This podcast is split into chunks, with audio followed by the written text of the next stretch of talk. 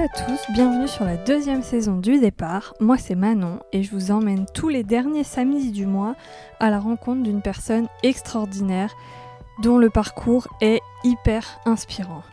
J'invite hommes et femmes à venir raconter comment leur vie a changé, que le changement soit professionnel ou personnel, d'une reconversion à un déménagement. Mes invités retracent le chemin avec moi pour vous montrer que tout est possible et pour, je l'espère, vous inspirer dans vos propres choix de vie. À travers ce podcast, je voudrais que tout le monde voit que ce n'est pas le point de départ qui compte, mais bien le chemin que l'on décide de tracer devant soi. Aujourd'hui, je vous embarque dans une aventure qui va durer un an. Ça fait un moment que je cherche quelqu'un qui accepterait de m'ouvrir ses portes pendant une année complète au lancement de son projet. Et c'est Charline qui a accepté et je la remercie infiniment. Vous pouvez déjà la retrouver sur Instagram, at maquette crème, si vous voulez suivre ses aventures au jour le jour. Charline est pâtissière architecte ou architecte pâtissière, c'est comme vous voulez. Et ce qu'elle a accepté de faire, c'est qu'on se donne rendez-vous tous les trois mois pour suivre l'avancée de son projet. Pour ce premier épisode, elle nous raconte, à la façon des épisodes classiques, son parcours jusqu'à aujourd'hui. Puis elle nous livre son projet qui vient tout juste de démarrer et ses objectifs pour les mois à venir. J'ai adoré enregistrer cet épisode en face à face et j'ai aussi adoré faire le montage. Réécouter cette conversation me donne la pêche et l'envie de déplacer des montagnes littéralement. L'énergie de Charline est contagieuse et j'espère qu'elle vous emportera aussi. Je vous laisse écouter l'épisode et moi je vous retrouve après pour quelques informations supplémentaires. Bonjour Charline Salut Ça va? Ça va très bien. Est-ce que tu peux commencer par... Déjà merci. Déjà, on va commencer par la politesse, ok? Merci d'accepter cette expérience qui va durer une année parce que on va faire des épisodes. On a dit quoi tous les trois mois? Pour euh, suivre l'avancée, euh, enfin le lancement, l'avancée de ton projet, dont on va parler évidemment. Donc merci d'avoir accepté cette, euh, cette expérience avec moi. Mais de rien, quelle pression. Mais pas du tout, il faut pas. Et merci de m'accueillir chez toi parce que je suis chez toi. Tout à fait. Mais écoute, de rien. Tu découvres l'habitat de... du futur projet. Exactement. Mais en plus, ça fait longtemps que j'ai pas enregistré en, direct et, et c'est plutôt cool. Donc, donc voilà. Est-ce que tu peux te présenter et alors te présenter euh, comme tu veux. Je sais pas, t'as dû écouter mes derniers épisodes euh, parce que je sais qu'on en parle souvent. Et j'ai cette réflexion depuis euh, plusieurs mois maintenant de quand on demande qu'est-ce que tu fais dans la vie, c'est toujours professionnellement. Et moi, je fais plein de choses dans la vie, pas professionnellement, enfin qui me font pas gagner d'argent. Donc tu te présentes comme tu as envie, sous l'angle que tu veux, et tu dis ce que tu veux. Et après, par contre, me dire quelle petite fille tu étais et quel métier tu voulais faire quand tu étais petite Alors, gros programme. Comment je me présente euh, Comment je me présente? Bon, bah, je, suis quand même euh, architecte, puisque c'est le métier que j'exerce aujourd'hui. Je suis musicienne, je suis pâtissière, évidemment, puisqu'on va parler beaucoup de ça. Et, euh, et, voilà, je suis plein de choses. que c'était musicienne. Si, si, je, je fais de l'accordéon, figure-toi, ah. depuis que j'ai 8 ans. Ah ouais Donc je suis vraiment musicienne. c'était ton premier instrument de musique? C'était mon premier instrument. Comment t'es tombée dans l'accordéon? J'ai fait... Euh, mes parents aimaient beaucoup la musique, donc j'ai fait beaucoup de concerts euh, enfants. Et on allait, quand j'étais petite, à... au Festival interceltique de Lorient où évidemment il y avait de la musique irlandaise et il y avait un stand d'accordéon euh, fantastique. Euh, je suis tombée amoureuse de, du, petit objet rouge paillette. je n'ai pas du tout eu ça, mais je suis tombée amoureuse de ça. Et voilà. Et j'en ai joué et en fait je n'ai jamais lâché l'accordéon et on l'a acheté et on est parti avec. Ok. Très bien, mais après, si tu as continué, t'aimais ça, franchement, c'est. Et je suis arrivée au conservatoire, en fait, j'étais inscrite en violon, je pense. Et en fait, euh, il y avait de l'accordéon, mais pas irlandais, euh, classique. Donc en fait, j'ai changé d'instrument, euh, mais c'est quand même de l'accordéon. et du coup, oui, j'aimais, beaucoup ça. Très bien. Et donc, tu en joues toujours aujourd'hui au point de faire des concerts, enfin des concerts en ce moment compliqués, mais. Ouais, les concerts compliqués. j'en joue toujours. quand je suis arrivée à Bordeaux, je me suis réinscrite au conservatoire. Et là, j'ai arrêté. Mais, mais, ça me manque un peu. Donc il y, y, a possibilité que ça revienne prochainement. Ah, trop bien. On espère.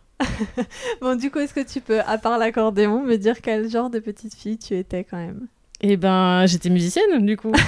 j'étais euh, une petite fille. Je pense que j'étais une petite fille euh, qui faisait toujours des choses. Je m'ennuyais jamais. Je- J'aimais beaucoup les travaux manuels, j'aimais beaucoup faire euh, plein de trucs. J'aimais j'aimais bien faire des trucs avec mes mains. J'aimais bien, tu sais, faire de la pâte fimo. Ah, mais on en parlait en plus trucs comme ça. là. J'étais très manuelle, je pense. J'aimais bien ça. Ouais. Je pense que j'étais une, une bonne élève. J'étais j'étais sage et j'étais euh, passionnée par ce que je faisais, donc je voulais toujours. euh, Je pense que j'avais un côté où je voulais toujours faire les choses euh, le mieux possible. Tu vois, je Ah voulais être la meilleure dans les trucs que je faisais. Donc, ouais. euh, donc je les faisais à fond. Et je les fais toujours à fond d'ailleurs. Mais oui, Ça c'est resté. On va voir ça, je pense. Ça c'est sûr. Et t'avais une idée déjà du métier que tu voulais faire? Enfin, Ou à partir de quel âge t'as eu une idée? Et puis même une idée, enfin, même toutes les petites filles ont peut-être la même idée, peut-être t'avais la même idée, peut-être t'avais déjà une idée précise d'un métier que tu voulais faire, de comment t'imaginais ta vie euh, plus tard? Alors je sais pas à partir de quand, mais j'ai assez rapidement voulu être euh, enseignante. Je voulais être prof. Je voulais être prof de maths en fait, plus précisément. Ok. jusqu'à ce que je découvre les maths euh, au lycée et que Ah, c'est au lycée que t'as découvert les maths. et non alors euh, oui mais j'ai découvert les maths qui me plaisaient plus trop au lycée Ouais.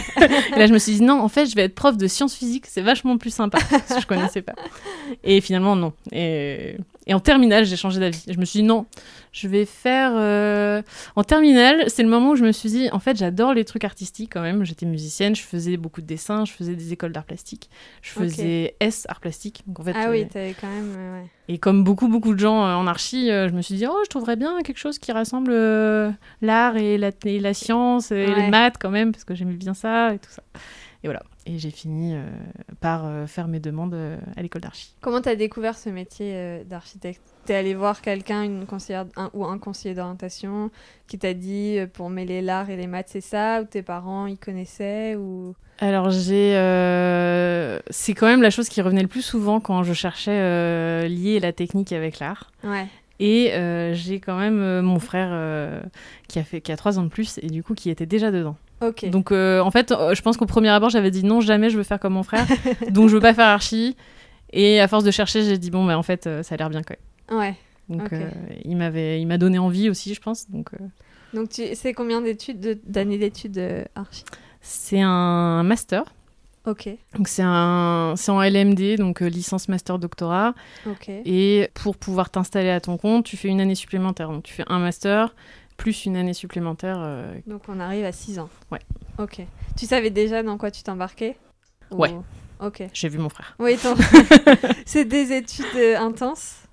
C'est intense. C'est des études où il faut être passionné, je pense. En général, les gens qui arrêtent au bout d'un an, c'est parce qu'ils n'arrivent pas à donner assez d'eux. Parce que je pense que ouais, ça fait vraiment partie du truc. Si tu veux y arriver, tu y vas à fond. Ouais. Et du coup, euh, moi, j'aime. Est-ce que ça t'a passionné direct ou est-ce que c'était euh, ton tempérament de de toute façon faire les choses à fond? Moi, ça m'a vachement plu. Mais euh, j'étais aussi dans une école qui m'a vachement plu. C'est-à-dire que j'ai eu un coup de cœur, je pense aussi, euh, quand on a fait euh, les portes ouvertes. Parce qu'évidemment, j'ai fait des portes ouvertes quand même pour savoir Ouais. un peu. Je j'avais pas fait que archi d'ailleurs. J'étais allée voir les écoles des beaux-arts. J'étais allée voir quand même des trucs un peu artistiques, voir ce qui, Ok. ce qui existait. Et en l'occurrence, moi, j'ai fait l'école de Rennes. Et euh, cette école était est fantastique. Je sais pas si je dis était ou est parce que je n'y suis plus, mais euh, en tout cas à l'époque euh, je l'aimais beaucoup. Et euh, aux portes ouvertes c'était maquette à tout va, photo. Mm. C'était c'était la folie. Moi j'ai vu ça, j'ai fait oh, je veux absolument être là-bas. Sauf que ça se passe pas comme ça les sélections. mais dans ma tête c'était il faut que je sois là-bas. Ouais, ok. Alors, je vais avoir des questions. Je suis toujours pleine de préjugés sur les, jo- sur les choses, donc je pose des questions peut-être qui peuvent te paraître débiles, hein, mais, euh, mais j'ai aucun souci avec ça. Donc écoute, allons-y, posons des questions débiles. En fait, aujourd'hui, on fait tout à l'ordinateur. Vous faites quand même à l'école des maquettes à la main. Enfin, Alors, euh, ça dépend des écoles. Chaque école est vraiment différente. Euh, nous, à Rennes, euh, l'idée, c'était toute la licence, euh, j'ai tout fait à la main. J'ai fait tous les plans à la main. On était au rotring et au calque et toutes les maquettes à la main. Ok. Alors Et- là, on va quand même euh, dire en quelle année c'était pour éviter que les C'est gens pas disent, si vieux, hein Oh, elle était dans les années 70, quoi. Non, non, non, hein. On était en 2000... euh, j'ai commencé quand? En 2008. Ah ouais. Donc entre 2008 et 2011, ma licence, euh, tout était main. Mais euh, il y avait déjà des écoles qui faisaient un peu plus d'informatique. hein. Nous, euh, oui, ça nous, ça nous- fou. Euh, mes enseignants, ils aimaient bien le côté euh, tu dessines pour comprendre comment les choses se construisent, comment les choses elles se font. Et je pense qu'ils avaient pas tort, mais je pense que c'est une bonne formation de, commencer à la main. Puisque bon, l'informatique finalement ça s'apprend et en fait euh, tout le monde peut l'apprendre. Une fois que tu sais faire à la main, tu sais faire Ouais. sur Une ordinateur. fois que tu sais faire à la main, tu sais dessiner à l'ordinateur. Ouais. Et pas l'inverse. Ouais. Si tu apprends l'ordinateur, tu sais pas forcément comment les détails ils se construisent. Ouais. Et la maquette, c'est pas c'est le même principe. Tu dessines et on- j'ai vraiment fait des maquettes de détails euh, structurels. Mais euh, c'était trop bien. Bon, j'adorais ça. J'adore Très toujours. Mais, mais j'en fais, presque pas plus. Ouais, c'est que à l'ordinateur. Ouais, aujourd'hui, je suis, je suis une petite geek euh, sur mon ordi tout le temps. Mais ouais. Les, pour entrer dans les écoles euh, d'architecture comme ça, alors en fait, euh, je raconte ma vie deux secondes. Je, je raconte toujours ma vie de toute façon, mais c'est pas le but, mais c'est pas grave. Moi, j'ai passé les concours en fait pour entrer dans les écoles d'archi. Moi, je voulais être architecte euh, quand j'étais Ouais. euh, au collège, puis un peu après au lycée. Et Ah. en fait, euh, est-ce que tu peux nous parler des concours justement? Parce que je trouve que moi j'ai trouvé ça hyper hyper dur, hyper stigmatisant en fait. Si tu rentrais pas dans une certaine case, euh, euh, ça n'allait pas. Alors, c'est pareil, chaque école était différente Ouais. à l'époque, parce que je sais qu'aujourd'hui, euh, c'est, je pense, d'autant plus compliqué que si tu n'as pas un dossier excellent, déjà, tu as du mal à passer la première phase. Ouais. Parce que maintenant, c'est vraiment avec le post-bac, enfin, je sais plus comment ça s'appelle, mais déjà, c'est compliqué. Nous, à l'époque, c'était déjà, tu avais un dossier différent par école. Donc, euh, tu faisais euh, tes carnets de notes et euh, de la motivation et éventuellement des bonus si jamais tu en avais. Euh, T'étais sélectionné ou pas pour la première étape, qui était un oral ou un écrit, ou les deux, Ouais. dépendait des écoles. Euh, moi, là où été prise à Rennes, du coup, c'était un oral, pas d'écrit. Donc j'étais sélectionnée sur dossier quand même, parce qu'ils prennent. euh, Mais sur dossier où il y a une lettre de motivation. Donc quand même, tu as ce côté. euh, Ouais, Tu, peux, tout défendre, tu peux ouais. tout défendre dedans en disant Moi, je vais être là, je vais être là, je vais être là, et puis tu croises les doigts pour que ton dossier soit assez bon pour que tu fasses partie des, Ouais. des sélections des oraux déjà. Et après, à l'oral, euh, bah, ça, c'est hyper. euh, c'est compliqué de. Déjà, c'est compliqué, je pense, à, à 18 ans, de dire euh, Je vais faire ça, j'ai toujours fait ça. En Ouais. plus, c'est pas vrai. Moi, j'ai voulu faire ça en terminale. hein, donc, euh, Ouais, euh, je pense que l'école de Rennes, telle que je l'avais vue, me donnait vraiment très, très envie d'y aller. Donc, j'avais les arguments pour dire euh, C'est tout ce que j'aime, euh, prenez-moi. Ouais. Et c'est marrant, je me souviens vachement de mon entretien à Rennes. Pas, pas trop des autres. Ah Mais ouais, à Rennes, parce il- que je- pas, ouais. Ouais, je pense qu'il m'a marqué. Et, et en plus, j'ai pas, je me souviens très bien que j'emmenais souvent des, des carnets de dessin, parce qu'à l'époque, je faisais du dessin, du coup, euh, en fait, ça servait à rien. Et en l'occurrence, à Rennes, ça n'a servi absolument à rien. C'est-à-dire, je ne l'ai même pas ouvert, ils m'ont même pas demandé ce qu'il y avait dedans. Ils m'ont juste posé des questions sur. euh, mais des questions. euh, c'était, c'était un joli entretien, je trouve. Ils, ils me, ils m'ont pas demandé vraiment euh, pourquoi je suis là, ou pourquoi je suis la meilleure, pourquoi, enfin, des choses Ouais. qu'ils peuvent demander. Ils m'ont demandé des choses de type bah, pourquoi l'archi? Et qu'est-ce que t'aimes dedans? Qu'est-ce qui te fait penser à ça et, et, et je me souviens leur avoir répondu que, euh, que quand j'étais au collège, j'avais visité un, un musée, qui est le musée de Berlin, le musée juif de Berlin. Et à l'époque où je l'ai visité, il n'y avait pas d'expo dedans. Donc en fait, tu visitais le bâtiment. Parce que, parce que l'architecte l'a voulu comme ça. Et du coup, j'ai ressenti des choses dans ce bâtiment. Et j'ai trouvé ça juste incroyable. Ouais. Je pense que ça m'est jamais arrivé dans un autre bâtiment à ce point-là. Je trouvais ça fou que les espaces te procurent des émotions. Et je trouve ça génial. Je trouve ça toujours génial. Et quand j'y vais, ça me le fait encore, même si moins, parce que maintenant il y a des expos. Donc c'est quand même un peu différent. Mais euh, je, cette capacité à émouvoir des gens avec un espace, c'était fantastique. Et donc ça, ils ont, en fait, dans le recul, je pense que ça, ils ont adoré. Et, et bon, ça a marché. Très bien. Du coup, moi, j'ai pas du tout la même expérience. C'est vrai que c'est assez. Moi, j'avais fait. euh, Moi, j'ai passé par euh, admission post-bac. Je crois que ça s'appelait comme ça à l'époque. Ça a dû changer de nom maintenant. Et c'est vrai que moi, j'avais fait les concours pour l'école de Rouen. Parce que Rennes, j'avais pas été prise au dossier. Il y en avait une autre, je crois. Je sais plus, bref. Et en fait, euh, il y avait une première épreuve. euh, c'était euh, du, du dessin.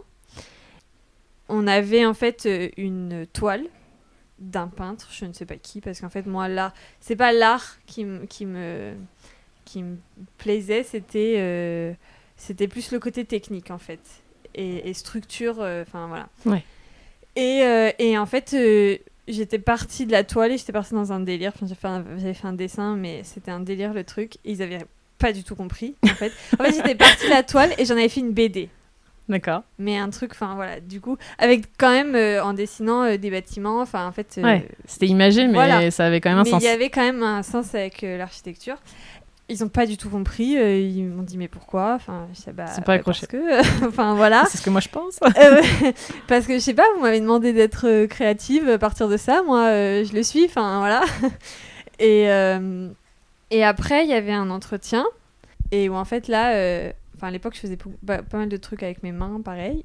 Et je faisais J'adore. Je trouve ça bizarre de dire ça, mais euh, Aussi, je ouais. suis tout à fait d'accord. Je faisais des meubles en carton, euh, je faisais, enfin, je faisais aussi bien des meubles en carton que des bijoux, que des, des sculptures en, en papier. Enfin, je faisais, je Ouais, faisais de tout quoi. Voilà, exactement. Et j'avais ramené des photos parce que j'allais pas ramener euh, mon meuble en carton quoi. Clairement, T'aurais pu, hein, peut-être que ça, ça aurait marché pas. Et euh, et c'est vrai que j'avais ramené des photos, j'avais ramené des dessins. euh, pareil, je dessinais pas de ouf, mais je faisais aussi euh, des maquettes sur l'ordinateur et j'avais ramené ça et euh, enfin des, enfin, des visuels quoi. Et le gars m'avait dit non non mais moi je veux que vous me parliez de votre passion pour l'architecture. Je dis oui mais moi c'est pas l'art, enfin. Je il- suis pas passionnée. Et puis tu peux pas Ouais. Enfin, c'est pas parce que t'es passionné que tu seras un bon architecte non plus. hein. Mais voilà, et puis moi c'était et puis après il me dit non mais vous connaissez quand même des architectes, vous savez ce qu'ils font. Ouais mais moi c'est pas ça que je- moi c'est ce qui m'intéresse c'est c'est la structure, c'est comment Ouais. est-ce qu'on construit les choses. Donc ça n'avait C'est pas. l'ingénierie en fait. Voilà. Je- Démasqué. et ouais. non mais enfin voilà du coup euh, effectivement c'est ça dépend certainement sur qui tu tombes aussi. Ouais. euh, après. en fait, c'est tellement. Moi, je pense que c'est tellement aléatoire. Ça dépend de l'école, ça dépend du jury, ça dépend euh, de toi, puis du jour où tu es là, de ce que tu as à dire, de Mm, ta condition aussi de stress. Euh, je me souviens que par contre, j'étais stressée. Mais... J'avais vomi juste avant de rentrer. Ah ouais, bah, le, le stress c'était la folie. hein. Moi, je... c'est pareil. Mais euh, finalement, moi j'étais très très stressée. Mais dès qu'on commençait à me parler, ça allait. Ouais. Donc en fait, euh, une fois qu'il commençait à me parler, bon, je, Ouais. bah, je répondais et j'étais plus détendue. Donc ça va. Je me l'aise facilement, je crois. Mais tant mieux, tant mieux. Écoute, donc du coup, tu rentres quand même dans cette école. Je vais arrêter de raconter ma vie. Tu, euh, donc tu rentres, ça te plaît, et tu sais que, tu te dis, euh, ouais, c'est ça, je vais faire ça toute ma vie. Euh, non, je me dis pas ça. Je rentre, ça me plaît. Ça me plaît de ouf. Et puis, t'as une vraie équipe. T'es dans des petites promotions. Enfin, petite, on était une centaine. Mais c'est quand même assez petit. Parce que après, tu travailles dans des ateliers, on est divisé. Donc, je pense qu'on était jamais plus qu'une vingtaine par atelier. Donc, tu te lis très vite avec les gens. Surtout que tu charrettes. Donc, en fait, tu bosses tard euh, la nuit avec les gens. Ce qui lie forcément les gens. et, euh, et tout ça fait que euh, l'ambiance était géniale. Les études m'ont beaucoup, beaucoup plu. euh, j'ai rencontré plein de gens fantastiques. Enfin, c'était. Tout allait bien sans que je me pose la question de ce qu'allait venir après. Mais tu savais quand même que, que tu Ça travaillerais là-dedans après? Ça me plaisait. euh, je savais. Je, non, je me disais pas que j'allais travailler dedans. Je, en fait, je suis partie en Erasmus aussi, en quatrième année. Ok. Et euh, quand je suis revenue, avant de passer mon diplôme, j'ai pris une année euh, de stage euh, à Paris, où je me suis dit, bon, avant de finir, je veux aller voir ce qui m'attend, euh, parce que quand même, j'avais aussi entendu euh, des choses euh, qui me faisaient un peu peur dans le travail de l'archi. Et donc, je me suis dit, euh, je vais aller faire un tour en agence euh, pendant un an, avant mon diplôme, et puis on verra. Puis en plus, ça me fait une année d'expérience, ça sera plus facile à me vendre une fois que je sortirai de... Il n'y a pas de stage pendant toutes les pendant les 5 ou 6 ans Mais il y d'études? a, bah, moi, à l'ép- à l'époque, faut que j'arrête de dire ça, ça fait vraiment vieille. Euh, à l'époque, du coup, euh, il y avait pas beaucoup de stages. Il y en avait, en gros, t'en avais un par cursus, donc euh, t'en avais un en première année, un en troisième et, et un en master. Mais bon, le max euh, master demandé, enfin le minimum demandé plutôt, c'est deux mois. En fait, Ah en deux mois, tu vois rien. Non, ouais, Donc, euh, moi, je voulais vraiment avoir cette expérience de, de voir euh, qu'est-ce qui m'attend. Je, Ouais. J'avais pas envie de sauter dans le vide comme ça, là. Je- ça, me, ça me plaisait pas, ça, comme idée. Ouais.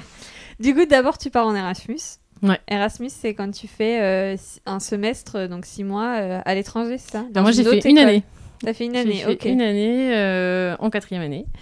Et je suis partie à Berlin, enfin à côté de Berlin, parce que moi j'étais à Potsdam. Donc je vivais à Berlin, mais j'étudiais à Potsdam. Et c'était pour le coup une. euh, c'était. Ils sont très techniques, ça te plairait l'architecture en Allemagne, je Ah pense. ouais ils, sont, euh, ils sont beaucoup plus techniques qu'en France. Donc nous, ils nous adoraient parce qu'on était un peu les petits Français euh, hyper créatifs Mm. qui parfois leur manquaient dans l'atelier. Et en revanche, on manquait cruellement de technique. nous, on faisait des maquettes jolies, mais pas sûr que ça tenait debout. Ouais, mais en fait, je pense que les, les, enfin, les corps de métier sont séparés différemment. Donc Ouais. c'est vrai que euh, les archives font des trucs très beaux, et puis après, il y a les ingénieurs derrière Ils viennent qui mettre des poteaux partout là. faire en et sorte que ça tienne debout. Exactement. je crois qu'on va se battre. Oui, mais en fait, c'est moi je trouve que c'est dommage. Je trouve qu'en France, tu vois, il n'y a pas du tout assez d'endroits où Archie et Ingé bossent vraiment ensemble. Ouais. En fait, moi, ça m'énerve en tant qu'Archie euh, de faire un projet et après de le montrer à l'ingé. Ça sert à rien puisque tu sais très bien que ça va pas marcher. Tu sais très bien que toi, en tant qu'Archie, il y a plein de trucs que tu gères pas en structure, en portée, en tout ce que tu veux. Et du coup, euh, je trouve ça un peu nul parce que je pense qu'on pourrait faire des meilleurs projets en bossant dès le départ réellement, parce que euh, sur le papier, on est censé le faire, mais je pense Ouais. que c'est pas vrai. Si on le faisait réellement depuis le départ, euh, je pense qu'on pourrait faire des projets vraiment plus dingues. Et il y a quelques agences qui arrivent à le faire, mais vraiment très peu, Ouais. je pense. Et ben écoute, peut-être qu'il faudrait qu'ils nous écoutent. C'est des choses à faire. Ouais. Non, mais c'est vrai. Mais après, euh, côté ingé, euh, c'est aussi euh, hyper frustrant, en fait, euh, de se dire euh, Ouais, mais les archis, ils font toujours des trucs, ok, c'est ouf, mais ça tient jamais debout. Après, nous, faut qu'on récupère le truc. donc, je vois très bien ces voilà. débats. On va faire une petite guerre du coup archi ingé, on vous a pas dit. Mais, c'est ça. C'est clairement ça. On a les deux côtés là. mais euh, ouais, non, moi je suis, je suis partisane qu'il faudrait plus euh, Parce que tu as eu cette expérience euh, en Allemagne quand même? Non, pas que. euh, Je pense que dans le travail, je pense que de temps en temps j'ai eu euh, des super BE avec qui j'ai pu bosser, des bureaux Ok. d'études. Bureau d'études BE. Ouais. Pardon. non, mais on Et, explique euh, et puis ça passe. hein. Et mais c'est quand même pas la majorité des cas. Ouais. Ok. Après, ça vient des deux parts. hein. Il faut aussi que, que l'ingénieur il ait envie de s'investir beaucoup dès le début. Et ça aussi, c'est pas toujours le cas. C'est-à-dire que nous, on a tendance à refaire le projet 20 fois. Ouais, c'est ça. Et ça, euh, l'ingénieur, il n'est pas euh, toujours d'accord. euh, Ouais, Il dit ouais, mais moi, j'ai pas les honoraires. Donc après, on est plus sur une question d'argent. et c'est ça. et C'est voilà, et ça. tout se bloque. Ouais, oui. et voilà. C'est ça. Très bien. Donc tu disais que tu étais quand même partie euh, un an faire des stages à Paris. Ouais. Parce que tu avais entendu des choses qui te faisaient peur. Ouais. Tu me vois venir. ouais. si tu as envie d'en parler, bien sûr. hein, mais euh, les choses Ah bah que tu avais ça- entendues qui te faisaient peur, est-ce que c'était vrai Est-ce que ça l'est pas Est-ce que ça l'est plus Est-ce que ça dépend des cabinets Est-ce que. Voilà. Alors, c'est clairement vrai. Je pense que c'était une peur fondée finalement. Tu vois Ouais. avec du recul. Non, euh, moi, ma, moi, ma peur à l'époque, c'était juste de- de- d'arriver dans une agence sans savoir ce qui m'attendait. Parce qu'en fait, je- ce que je me suis vite rendu compte, c'est que les études n'ont quand même rien à voir avec ce que tu fais après. Les études sont fantastiques, mais le travail euh, peut être fantastique aussi, mais en tout cas, tu ne fais pas la même chose du tout. On t'apprend pas. En fait, je pense qu'en études d'archi, on t'apprend euh, l'architecture, on t'apprend la culture architecturale, on t'apprend euh, beaucoup de culture, mais on t'apprend pas à être architecte. On t'apprend euh, à conceptualiser des idées, à dessiner des esquisses. Et en fait, tu te rends compte qu'après l'esquisse, euh, il y a un monde que lui, tu ne connais pas. Ok. Donc ça, tu le découvres. en- Et moi, je voulais pas le découvrir comme ça, euh, sortie d'études. Ouais. Donc je préférais euh, voir un peu avant et me, me faire une idée un petit peu. Et, et du coup, j'avais d'ailleurs pendant cette année, j'ai divisé mon temps en deux. En fait, j'ai fait six mois dans une toute petite agence et six mois dans une très grosse. Ok. Parce que Malin. je voulais aussi voir euh, Ouais. ce qui se passait euh, dans plusieurs endroits. J'étais curieuse, je suis curieuse. Je pense. Trop bien. Et euh, donc euh, moi, mon année, elle s'est, bien passée. J'ai fait dans les six mois avec la petite agence, ça s'est très très bien passé. Alors avec la deuxième petite agence, parce qu'en fait, je- en fait, j'avais trouvé un stage euh, six mois avant. Enfin voilà, tout était calé. J'arrivais à Paris, je rejoignais mon, mon amoureux euh, là-bas. Premier jour. euh, Horrible. je finis à 2h du mat, je reviens en pleurant euh, et je me rends compte que je panique. Euh, je panique en me disant euh, non, si c'est ça l'archi, euh, j'arrête tout de suite. Ah. J'arrête tout de suite. En fait, j'avais choisi une petite agence exprès pour ce côté euh, humain, euh, Ouais. échange. euh, Enfin voilà, moi j'avais en tête en tout cas qu'une petite agence c'était sympa et que tout allait bien se passer. Et en fait, je suis arrivée tel un pion stagiaire, gratos, enfin gratos, bah, pas très cher, Ouais. qui va du coup juste faire des maquettes au bon vouloir d'un tel. Voilà, jusqu'à 2h du mat, euh, normal. Personne se demande si c'est normal ou pas. Enfin, juste traité. euh, limite, je crois qu'on m'a même pas demandé mon prénom. On m'a présenté à personne. euh. Enfin, on m'a juste mis à une table en mode, bah, vas-y, euh, colle les bouts de carton ensemble et puis, et puis voilà. Puis on se revoit dans trois heures. Horrible. Ok. ok. D'accord. Donc, je me suis dit, bon, on verra bien. Enfin, j'ai laissé la journée passer. cette journée infinissable, hein, du coup. je- Mais ouais. Et en fait, c'était c'était une agence horrible. Euh, je suis rentrée en pleurant, j'ai voulu tout arrêter. euh, j'ai- Alors à ce moment-là, je pense que j'ai appelé mes parents, j'ai appelé mon frère, qui du coup, lui, euh, travaillait déjà, en lui disant non, mais est-ce que c'est partout pareil? Enfin, moi, je, je me vois pas faire ça, c'est pas possible. Je, je, juste, je tenais pas, enfin, je, je voulais pas faire ça. Ça m'a Ouais. refroidi direct. Et là, du coup, j'ai eu une copine à mon frère qui, elle, était sur Paris, architecte aussi. Elle me dit non, mais franchement, des stagiaires, enfin, de toute façon, des stages, tu en trouves à l'appel, quitte-le, va ailleurs. Et puis, puis voilà, tu te pourris pas la vie, euh, essaye ailleurs et tu verras bien. Et du coup, euh, j'ai pris euh, mon courage à deux mains. je suis retournée à cette agence horrible et euh, je leur ai dit, euh, je suis revenue le matin, je leur ai dit, je, je vais pas rester. C'est Ok. c'est pas possible.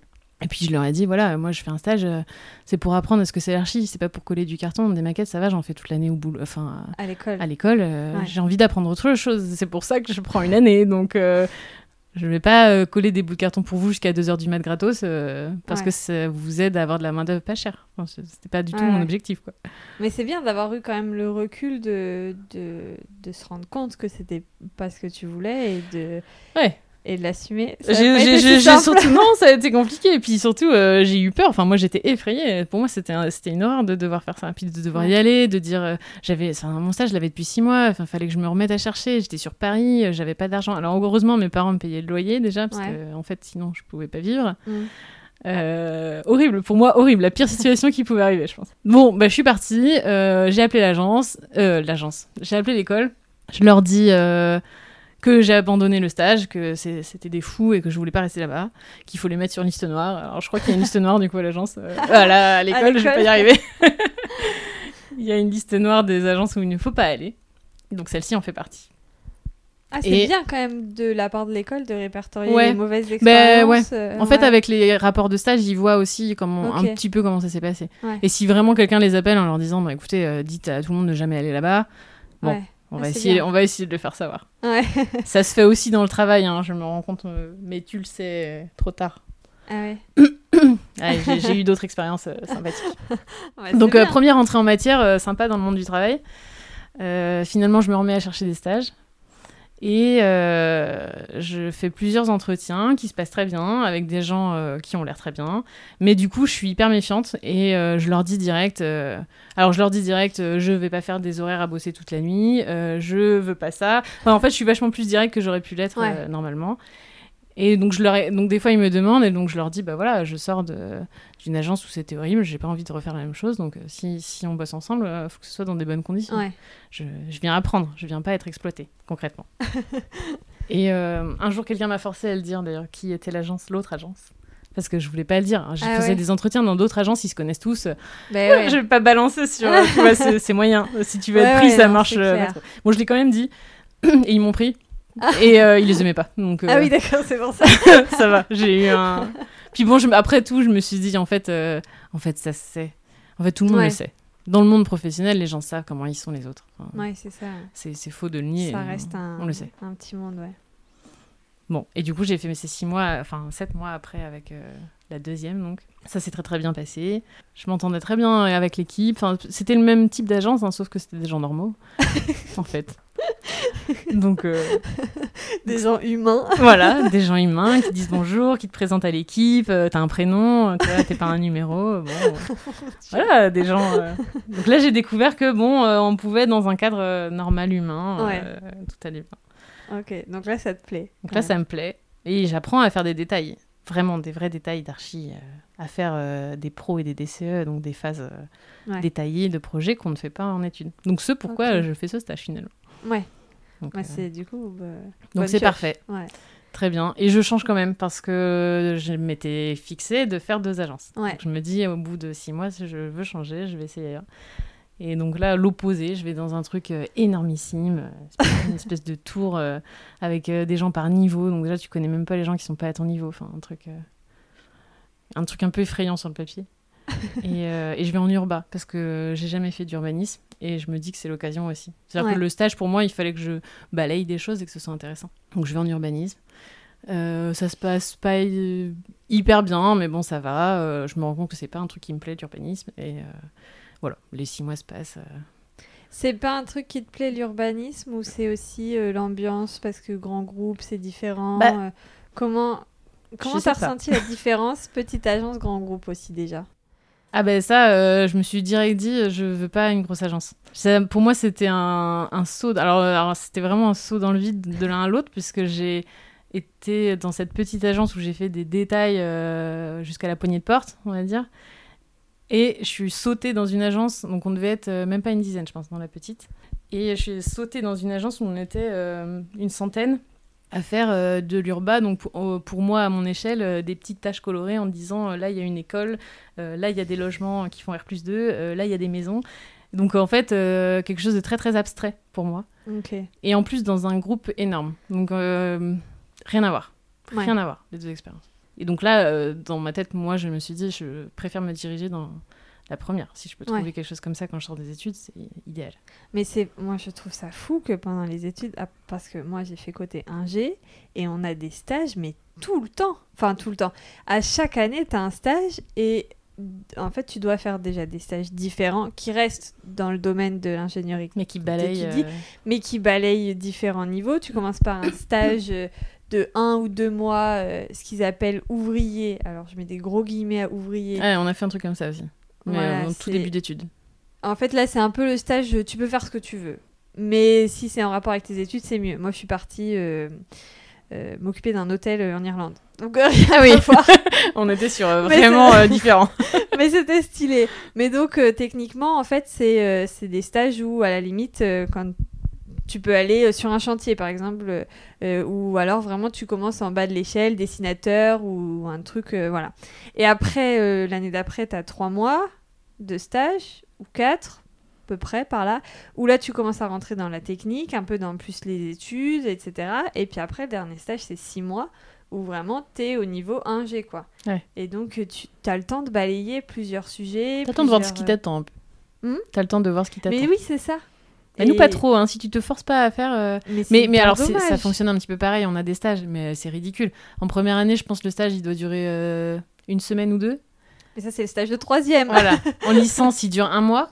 Et en master, il dure deux mois. Donc, en Mais nous, fait, les délais sont en ridicules, en, fait. T'as pas d'année entre Ah ouais, les deux. non, mais nous, on a des années en plus où il y a rien. Ouais. En deux et quatrième année, tu, tu n'as rien. Mais c'est ça, moi, je trouve ça fou. Non, oui, ça manque. Moi, je pense que ça manque. Mais, euh, mais bon, vu que je l'ai fait, ça m'a oui, pas voilà, manqué. c'est ça. En fait, faut, faut, Il y en a beaucoup qui le font, du encourager. Ah ouais, Ouais. C'est encouragé par les écoles ou c'est les... Bah, euh, en fait, t'as, je sais plus comment ça marche, mais je crois que tu as trois ans pour faire ton master. Donc en fait, si euh, t'es un élève euh, lambda qui réussit à peu près bien, euh, tu sais que t'as un an de rab. euh. Ouais. Donc en fait, des fois, les gens, ils font pas comme moi, mais ils le font après la cinquième année. Donc en fait, ils passent leur diplôme presque entier, donc ils gardent genre le mémoire. Ok, Et en attendant, ils se font une année de stage ou six mois. ok, Ouais. Ils se gardent un petit truc pour pouvoir être étudiant encore Ouais. et du coup faire un stage. Puis parce que c'est compliqué aussi de trouver du travail sans stage, euh, je pense que c'est plus compliqué. Il faut toujours avoir de T'as l'expérience. pas d'expérience. Alors oui, mais tu sors Sortie d'école. avec 5 ans d'expérience. C'est ça. Ouais, ça, oui. c'est un gros sujet. Ouais. Parce que euh, je pense que les archis qui disent bah, j'ai jamais rien vu, j'ai jamais rien fait autre que mes deux mois obligatoires. Alors, déjà que c'est pas évident de trouver du travail, euh, bon, bah là, c'est compliqué. Ouais. Bon. Euh, du coup, toi, t'arrives à... T'arrives à statuer donc que pas d'urbanisme et en plus en Petite agence. Et pourquoi, euh, pas pourquoi t'étais remontée à Paris euh, et t'étais pas restée à Rennes? Euh, Parce que je revenais de Berlin. En fait, j'ai fait Rennes, Ah. je suis allée à Berlin. Et en revenant, euh, mon copain était à Paris. Et du coup, euh, je l'ai rejoint à Paris D'accord, pendant une année. Ok. Et je suis retournée à Rennes après. D'accord. J'ai fini à Rennes, quand même. La dernière année qui. Mon master et mon diplôme, je l'ai fait à Rennes. Ok, ça marche. Et après, donc, euh, tu cherches tout de suite du travail dans une petite agence. Ouais, ça c'était l'objectif. Et euh, bah en fait, euh, après mon année à Rennes, on vient à Bordeaux directement, donc en 2014. Parce que... Parce que, euh, parce que mon copain euh, veut faire. Alors lui, il a fait un master d'archéologie. Non, il a fait une licence d'archéologie. Bon, je dis n'importe quoi. Et il voulait faire un master d'archéométrie, Et il y qui a est un master spécialisé à Bordeaux. Ouais. Et il y a une très bonne. euh, Enfin, il est très très bien classé ce master. ouais. Voilà. Ouais. Et il est pris, et donc il va là-bas. Trop bien. Donc euh, en fait, moi je suis diplômée, euh, je peux aller n'importe où, ouais. donc je le suis. Et en plus, euh, mon frère est ici à Bordeaux, donc c'est parfait. Je viens Ah oui. plus proche de la famille et je viens avec Arthur. Trop bien. Donc je le suis, toute contente avec mon diplôme. Allez, c'est parti, je cherchais du travail. Et là, compliqué. Euh, déjà 2014, euh, alors je sais pas, mais il me semble quand même que c'était une année un peu, un peu de crise. Euh, bah, c'est souvent des Mm. années de crise, j'ai l'impression, mais bon. Année, Tous les où- ans, année de crise. Hein. année où il n'y a pas trop de travail quand même, Ouais.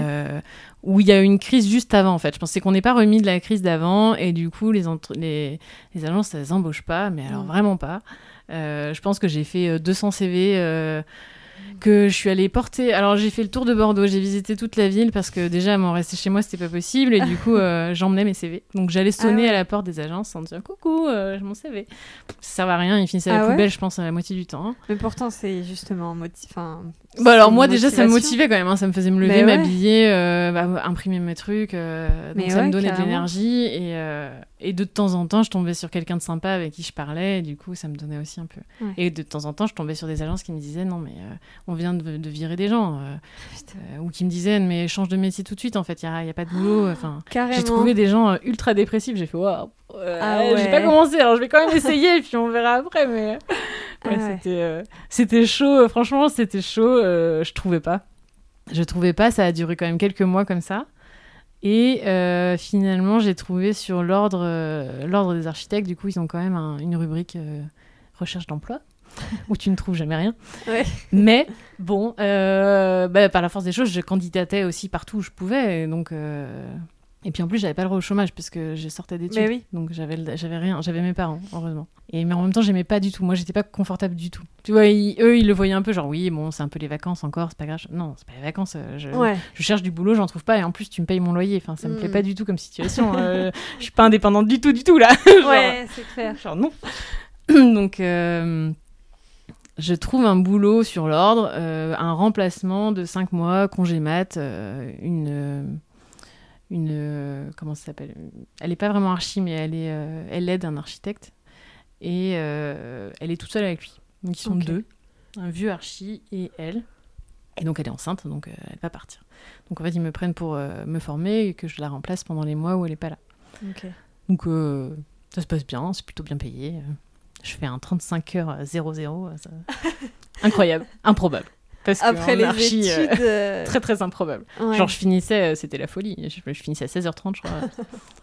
J'ai- pu jamais trouver un truc comme ça. T'en as bien profité. Mais ouais, j'étais contente. Mes cinq premiers mois, ça me débloque le chômage, tout va bien, ça me déstresse, j'apprends un peu des choses quand même. C'est pas passionnant, mais bon, ça me, ça me plaît bien et puis c'est sympathique. Pas de soucis particuliers. Je retourne au chômage. Alors j'ai fait ça tout le début. Hein. Je faisais 4 mois de travail, 4 mois de chômage, 4 mois de travail, 4 mois de chômage. Oh. C'était très sympa. Ah ouais. Heureusement, il y avait le chômage euh, à ce moment-là. Sinon, ça aurait été compliqué. Donc, euh, je fais mes 4-5 mois là-bas, ça s'arrête. Euh, là, je ne trouve plus de travail.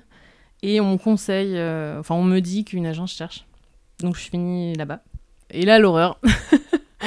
Petite agence, hein, comme quoi. Ouais. mais un peu le même profil que, que premier stage. Donc, euh, une agence de fous. Enfin, un fou, en fait, hein, parce que c'était un- un- une personne en particulier qui dirigeait ça. Il me détruit, mais complètement. Je suis encore euh, jeune, insouciante, sortie d'études, je ne Ouais. sais pas faire grand-chose, donc euh, j'apprends tout ce que je peux. Euh, sauf que face à un type qui te dit que tu n'es rien, qu'il ne sait pas pourquoi il t'a embauché, que t'es pas archi, que tu sais pas dessiner, que t'es une sous-merde, que t'es machin, que t'es un, que tous les jours on te dit un truc négatif comme ça. T'es jeune, t'es es tout frais, mais en fait euh, il te fracasse. Enfin, Ouais. C'est-à-dire que lui... euh, Et en fait c'est allé très très vite. C'est-à-dire que moi j'avais un CDD, pareil, 4-5 mois. Euh, au bout de 3 mois, je rentrais chez moi en pleurant. euh, je je savais pas quoi faire. Je savais... Et puis, et en fait, tu es bloqué en CDD. Tu, tu ne peux pas quitter un CDD. Tu peux Ah quitter ouais. un CDD si ton boss te, l'autorise. Enfin, soit, soit tu fais une espèce de rupture, soit euh, lui il te dit que tu pars. Mais toi, en tant que salarié, tu peux pas. Ah ouais. T'as- Il n'y a pas de démission du CDD. Non. Tu ne peux pas démissionner d'un CDD. Donc j'apprends ça, donc c'est encore pire parce que en fait je Ah sais ouais. que j'ai une date où il faut que j'aille et euh, j'y arrive pas en fait. Et à un moment, il y a un moment donné, euh, j'y arrive vraiment vraiment pas. Je rentre un midi en pleurs. euh, Enfin, moi, je rentre en pleurs tout le temps, de toute façon. C'était genre horrible. Arthur sait pas trop quoi faire. Euh, je sais Oui. pas. Et mes parents me disent euh, tu n'y retournes plus. Tu, tu arrêtes, en fait. Tu, tu vas voir ton médecin, tu ne retournes plus, tu ne mets plus un pied dans l'agence. Mais Ouais. Il me restait, je sais pas, peut-être deux mois encore à faire. euh. Et puis moi, j'étais en mode, mais non, je peux pas. euh, Enfin, tu te rends pas compte, je suis en train de faire des projets, je peux pas partir comme ça, Ouais. sans rien dire. Enfin, c'est pas, pas possible, tu vois. Dans ma tête, c'était pas possible. Et euh, ils me forcent. Donc je sais pas trop comment, mais euh, au téléphone, ils arrivent à me forcer. Et donc euh, je le fais. Je vais voir mon médecin, je me mets à pleurer.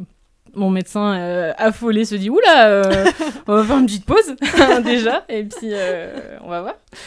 Donc il m'arrête, euh, je sais plus, une ou deux semaines.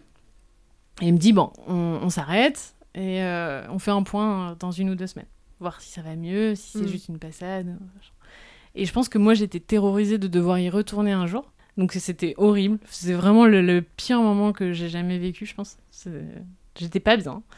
Euh, en plus de ça, euh, mon ancien boss, du coup, euh, enfin, il me harcèle un peu, tu vois. Il m'envoie des messages parce que tant que t'as pas envoyé ton arrêt maladie, ils savent pas vraiment ce que t'as. Donc j'avais quand même prévenu, j'avais envoyé un message en disant je me sens pas bien, je vais voir mon médecin. genre. Mais en fait, il m'envoie vraiment plein de messages en me disant bah alors t'es où, machin, reviens, fais quoi, je sais pas quoi. Ce qu'ils ont pas le droit de faire. vraiment. Ouais. Et euh, je finis par leur demander à ce que lui m'appelle, donc ce chef tyrannique là. euh, et euh, je lui demande euh, qu'on arrête le contrat. Je lui dis, euh, bon bah voilà, on voit bien que ça se passe mal dans un sens dans l'autre. Enfin, je veux dire, il le voit bien. Il y a un moment, si tu gueules sur quelqu'un tout le temps, tu... enfin, je pense que tu te rends bien compte que c'est que ça marche pas. Enfin, dans ma tête à moi, en tout cas, tu t'en rends compte. Et il refuse en me disant que ça va lui coûter de l'argent, que je sais pas quoi, que bon, bref, il refuse. Ouais. Et donc, je finis par lui dire que si je suis en arrêt, c'est pas un choix et que je reviendrai pas et que s'il est pas capable d'arrêter, on n'a rien à se dire. Ouais. Et donc, on raccroche et, et on se dit plus rien. D'accord. Et on se parle plus jamais. Mais donc, euh, ton médecin, il t'a mis en arrêt? Mon médecin m'a mis en arrêt. sur les deux mois qui restaient? Il peut pas faire un arrêt de deux mois comme ça. Parce Ouais. que lui, s'il a un contrôle, il faut qu'il puisse justifier euh, de pourquoi je suis arrêtée. Ok. Donc, euh, on se donne des rendez-vous. donc, euh, toutes les une ou deux semaines, je retourne chez mon médecin, il me remet un arrêt. Ok. Et on a fait ça jusqu'à la fin du CDD. Ok. Jusqu'à cette délivrance. Et après, t'as même pas besoin d'y retourner. Une fois que le CDD Non. est terminé, c'est fini. T'as même pas besoin d'y retourner. Il y a une date de fin. D'accord, ok. Donc ça Bon, s'arrête. bah écoute. J'ai un chèque, plus gros que s'il m'avait viré avant. Mais je... j'espère que ça lui a fait mal de le signer. et, euh, et voilà. Et je dois rendre les clés quand même. Ça, c'est. Ah. Donc je... je dois rendre les clés, mais euh, hors de question que je vois qui que ce soit. Donc j'y vais un jour où je sais qu'il y a personne, je les pose dans la aux lettres, je, je m'enfuis quoi. Je... Ok. je veux voir personne, je ne veux pas. Et t'avais même pas euh, réussi à créer un lien avec un collègue, une collègue Si un- si. Ouais. Si, si, si. euh, pour le coup, mes collègues étaient très sympas. hein. C'était pas trop le problème. mais euh, j'avais du mal à comprendre euh, comment ils faisaient pour résister. Ouais. Parce qu'il y avait quand même un côté très malsain où, euh, où tu vois, le boss pouvait venir euh, cracher sur quelqu'un. Donc on était en open space. Donc tu vois, il crache sur quelqu'un et tous les autres baissent la tête en mode euh, c'est pas moi. Horrible. Donc euh, tant que c'est pas moi, tant mieux. Et sauf qu'il y a un moment, moi je me disais, moi je regardais tout ça, je me disais mais et personne dit rien. En fait, je me disais ça à un moment donné. Genre le mec il se fait défoncer à ta droite, mais en fait tu dis rien. En- tu, te dis juste c'est pas moi, je vais regarder ailleurs. Mais c'est Donc c'était un peu malsain, tu vois. Il y a un côté où je me disais mais comment il reste dans des dans des trucs comme ça? Et j'avais une de mes euh, de mes collègues qui, est, euh, qui est une amie en fait maintenant, qui en fait elle était un peu dans le même état que moi, mais elle était dans l'agence depuis déjà euh, quelques années, donc elle était là depuis longtemps. Et elle m'avait aussi un peu incité. euh, Enfin, elle a bien vu que j'allais pas bien, et il y a un moment où elle m'a dit, écoute, euh, fais pas comme moi, euh, si t'es pas bien, enfin tu vois, prends soin de toi plutôt que. Ouais. Et, et puis elle s'était arrêtée elle aussi juste avant. Enfin, on avait bossé ensemble vraiment. Donc j'étais liée vraiment avec elle particulièrement. Pour autant, on s'est pas écrit du tout pendant mon arrêt et tout ça. Enfin, j'ai écrit. Je voulais aucun contact avec personne dans l'agence Ouais. de toute façon. Et euh, elle m'a envoyé un message quelques mois plus tard, genre euh, à Noël, c'était en fin d'année. Donc elle m'a écrit, je pense, à Noël, pendant les vacances de Noël ou au Nouvel An, en me disant Ah, alors, euh, j'ai pas trop osé t'écrire, mais euh, comment tu vas? Et, et du coup, c'est devenu une copine. Elle est toujours dans cette agence. Et non, non. Ah. non, non, mon Dieu, heureusement. Mais ça a été compliqué, elle, elle est restée longtemps. Et puis elle était en CDI. C'est pareil, c'est compliqué de quitter un CDI. Mm. Si tu veux du On chômage. On va continuer. euh, Bon. On va continuer d'avancer. Alors, je passe du coq à l'âne parce que euh, il y a un moment donné, il faut qu'on parle de pâtisserie, ok? Ouais. Donc, euh, je- c'est passionnant hein, ce que tu racontes. C'est hyper important en plus d'en parler et de savoir qu'il faut vraiment partir quand c'est malsain, tout ça. Mais voilà. Ouais, ça.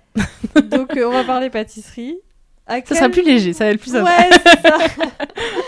À quel moment euh, la pâtisserie rentre dans ta vie? Bonne question. Euh, je sais pas trop. J'ai pas de date. En fait, quand Ah, j'ai vécu. demande pas euh, un 3 juillet euh, 1993, tu vois. non, c'est sûr, c'était pas ça. Mais euh, le truc. Non, c'était pas petite. euh, ma maman faisait pas beaucoup de gâteaux. euh, bon, elle aimait pas trop ça. Et puis, euh, comme, comme mon père n'en mangeait pas, à chaque fois, elle disait oui, je mange toute seule. mais, euh, mais par contre, j'ai commencé à cuisiner. Enfin, pour le coup, euh, ma mère cuisinait beaucoup. Donc, elle pâtissait pas, mais elle cuisinait beaucoup. Elle était mère au foyer euh, longtemps. Donc, en fait, euh, moi, j'ai toujours bien mangé quand j'étais petite. euh, la cantine, j'aimais pas trop ça. tu vois. Ouais. C'était pas trop Je mon. sais pas hein. s'il y a des gens qui aiment ça, mais. Je mangeais très bien chez moi. Et euh, du coup, euh, en Allemagne euh, particulièrement, on, on mange très mal.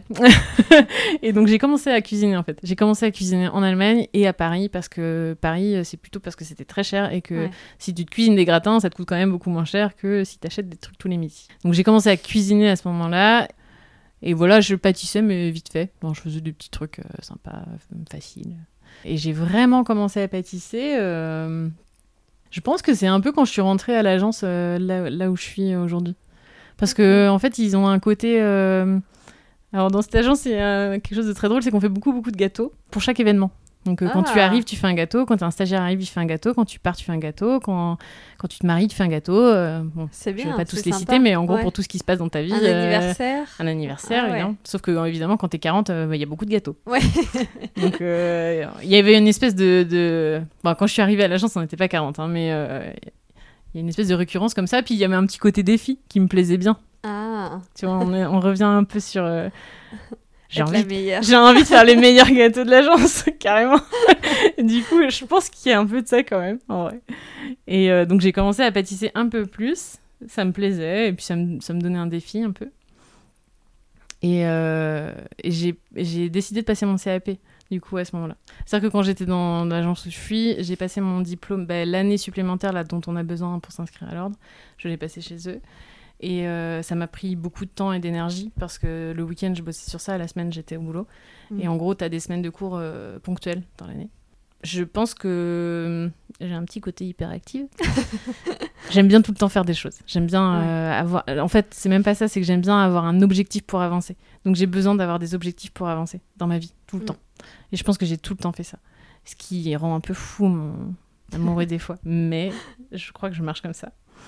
Et du coup, j'ai fait mon année de HMO. Et ensuite, je me suis dit, allez, il me faut un autre défi. Parce que là, j'ai plus rien, je vais m'ennuyer. Si Ouais. j'ai plus que mon boulot, je vais m'ennuyer. Et donc, mon défi, ça a été de faire le CAP. Je me suis dit, allez, euh, j'ai envie de connaître. J'avais envie. Alors, la base du CAP, c'est que j'avais envie de connaître les bases de la pâtisserie pour faire ce que je veux. Ouais. Ça, c'était le truc que je voulais faire. Donc, je me suis dit, c'est trop bien, je vais apprendre tous les biscuits, toutes les crèmes, tous les machins. Et je pourrais faire tous les gâteaux que j'ai envie, que j'aime moi. Donc, c'était parti. Donc, euh, octobre, euh, je m'inscris. CAP candidat libre. C'est parti. C'était en quelle année que tu l'as passé? Je l'ai fait en 2018-2019. Ah bah comme moi. Voilà. Très bien. On est copines de ouais. Mais en plus, même plus que ça, parce que on a fait, euh, on a été ambassadrice euh, de la marque Le Chef en box en même temps. Ah, j'avais oublié ça. Ah ouais? Ouais. Moi, je me souviens de toi. Moi, je me Ah souviens bah même voilà. pas du tout. Ah, je suis une méchante. Ah, je me souviens plus. C'est vrai, mais- j'avais même oui. oublié euh, le chef en box. Oui, oui, Quasiment. en fait, c'est c'est une marque de box de pâtisserie, j'en ai déjà parlé sur le podcast, mais... euh, Et en fait, on était ambassadrice, donc on recevait les box tous les mois et on devait faire... euh, Ouais, c'était cool ça. Mais c'était les- juste après, je Ouais. pense. Ça Mais oui, l'été euh, 2019. Ouais, c'est ça. On, on a dû faire ça... Bah, on a dû faire ça de septembre à... Ça Ouais. en septembre, je crois. Six mois, de non. septembre à février, un truc comme ça. C'est drôle, je me souviens pas. Là, je regarderai ce que t'avais fait. ça a bien changé ce que je fais maintenant. mais, euh, mais ouais, ouais, on, on avait fait ça. Et, euh, et après ça, en fait, euh, on s'était perdu de vue sur les réseaux sociaux. C'est un peu, voilà. Enfin, en fait, on se suivait pas, je pense. Ouais. On faisait le truc en même temps, mais on se suivait pas plus que ça. Et après, c'est vrai qu'on s'est On retrouvés. s'est euh, retrouvés. on dira pourquoi. on laisse un peu de On laisse le suspense. suspense. Exactement. Mais donc, tu fais le CAP, tu l'as dit, pourquoi, effectivement. Et après, Un candidat libre. Donc, je fais ça le week-end et le soir. Ouais. le week-end par- principalement. Et, Mais après, t'as plus d'objectif. Une fois que le CAP, le CAP, tu l'as du premier coup. Ouais. Voilà. Et après, Ouais. t'as plus d'objectif. Non. Qu'est-ce qu'on a fait en 2019-2020 Je pense que j'ai signé mon CDI. Euh, j'ai assez vite cherché une maison. Ok. Donc un objectif quand même. J'ai- ouais. En plus, euh, chercher une maison, c'est c'est aussi un gros projet. Ouais. Ouais, ouais. C'est compliqué. euh. Puis surtout, j'ai envie de travaux. mais oui. C'est Évidemment. Le, métier qui fait ça, non Évidemment, j'ai envie de tout péter et de tout refaire. Arthur un peu moins, mais euh, bah, Arthur a, a- a un peu moins envie d'acheter aussi. hein. Je le, je le pousse un peu. En fait, je le pousse un peu aussi où on se dit bah j'ai un CDI euh, et c'est vrai que pour avoir un prêt, en fait, euh, si t'as pas de CDI, c'est compliqué. Ouais. Que lui, il a une situation beaucoup moins fixe et du coup, euh, c'est un peu l'occasion. On se dit bah on cherche tant qu'on peut Même avec un seul CDI, vous arrivez. euh, à acheter. Ouais. Mais lui, il avait un contrat encore en CDD, mais il avait un contrat. Ok. Puis il a enchaîné. En fait, il avait un contrat de thèse. Du coup, il a enchaîné après son master un contrat de thèse. Et il avait, il a continué avec un contrat de, de, de- je sais plus comment ça s'appelle, où en fait il est prof à mi-temps et ça lui permet de oui. continuer. Ok. Donc il était encore en contrat. Mm, mm. On arrivait à le vendre en mode, monsieur, euh, attendez, après une thèse, on trouve du travail, évidemment. Moi, je, je sais pas pourquoi, mais ça a marché. Donc, on a été euh, très bons menteurs. pour, euh, Mais euh, donc on a profité de cette période pour faire Ouais. Ok. Et vous avez profité beaucoup de l'année 2020, confinement, tout ça, pour Ouais. faire, euh, pour faire tout ça. ça. Ouais, ouais, ouais, euh, on a cherché. En fait, on a cherché beaucoup en 2019. Oui, bah, c'est- en fait, ça correspond exactement à ça. J'ai fini CAP l'été 2019. Rentrée 2019, je cherche un appart à acheter. On a failli en acheter un direct, mais ça ne s'est pas fait parce qu'il y avait des soucis. Et donc, on continue à chercher. Et euh, c'est plus long que prévu. Et on... le confinement euh, tombe dans tout ça. Je crois qu'on a signé le compromis euh, 1er janvier 2020. Mais on signe euh, définitivement qu'en juin. Parce Ouais. que bah, il se passe rien là pendant les mois où Ouais. on est à la maison.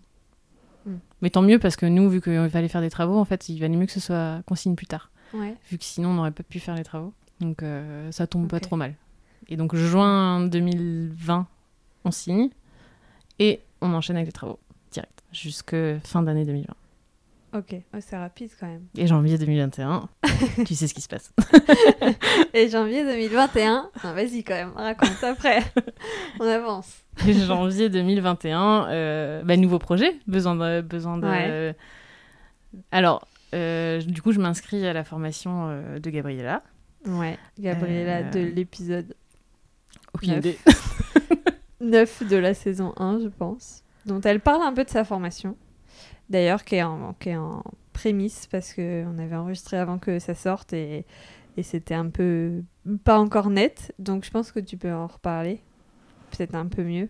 Puis mieux que moi parce que moi je l'ai faite, mais euh, elle le sait, elle m'engueule à chaque fois, mais, euh, mais je suis pas très assidue quoi. La formation. euh, Mais alors, pourquoi je m'inscris? Déjà, pourquoi je m'inscris? Parce que je découvre la formation au moment où euh, il y a ces histoires de bêta-testeuses là, euh, Ouais. dont tu fais partie, je crois. Ouais, c'est ça. Ça, c'est Euh, septembre. L'été, ouais, voilà, l'été Ouais. dernier, l'été d'avant, donc l'été 2020, Mm.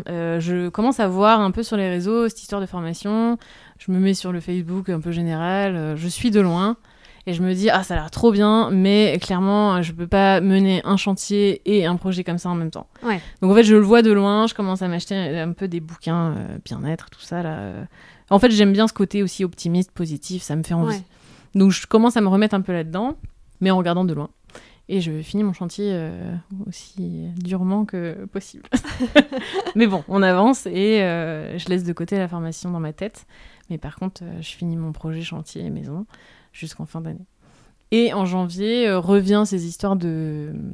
de comment ça s'appelle euh, Ce qu'elle est en train de faire en même temps. De conférences. Ah oui, fait, oui en fait, euh, elle fait des conférences euh, toutes les. Alors, normalement, toutes les semaines. Là, l'épisode, il va sortir. Je ne sais pas quand, parce qu'en ce moment, c'est le bazar. Je sais pas quand il va sortir. Mais quand il sortira, je pense que la formation aura changé de format. Ouais. Parce que là, actuellement, nous sommes fin juin. C'est ça Ouais. Oui. Tout à fait. Fallait perdu. Nous sommes fin juin. Et elle a annoncé que c'était la dernière conférence avec la formation de cette- ce format-là. Donc en fait, ce qu'elle fait actuellement, c'est euh, des conférences les Ça dépend. Mercredi soir, je crois. On est quel Mardi. jour Mardi. mardi, les mardis soirs. Complètement à l'ouest, hein. Euh, Je suis pas du tout la formation en fait. clairement.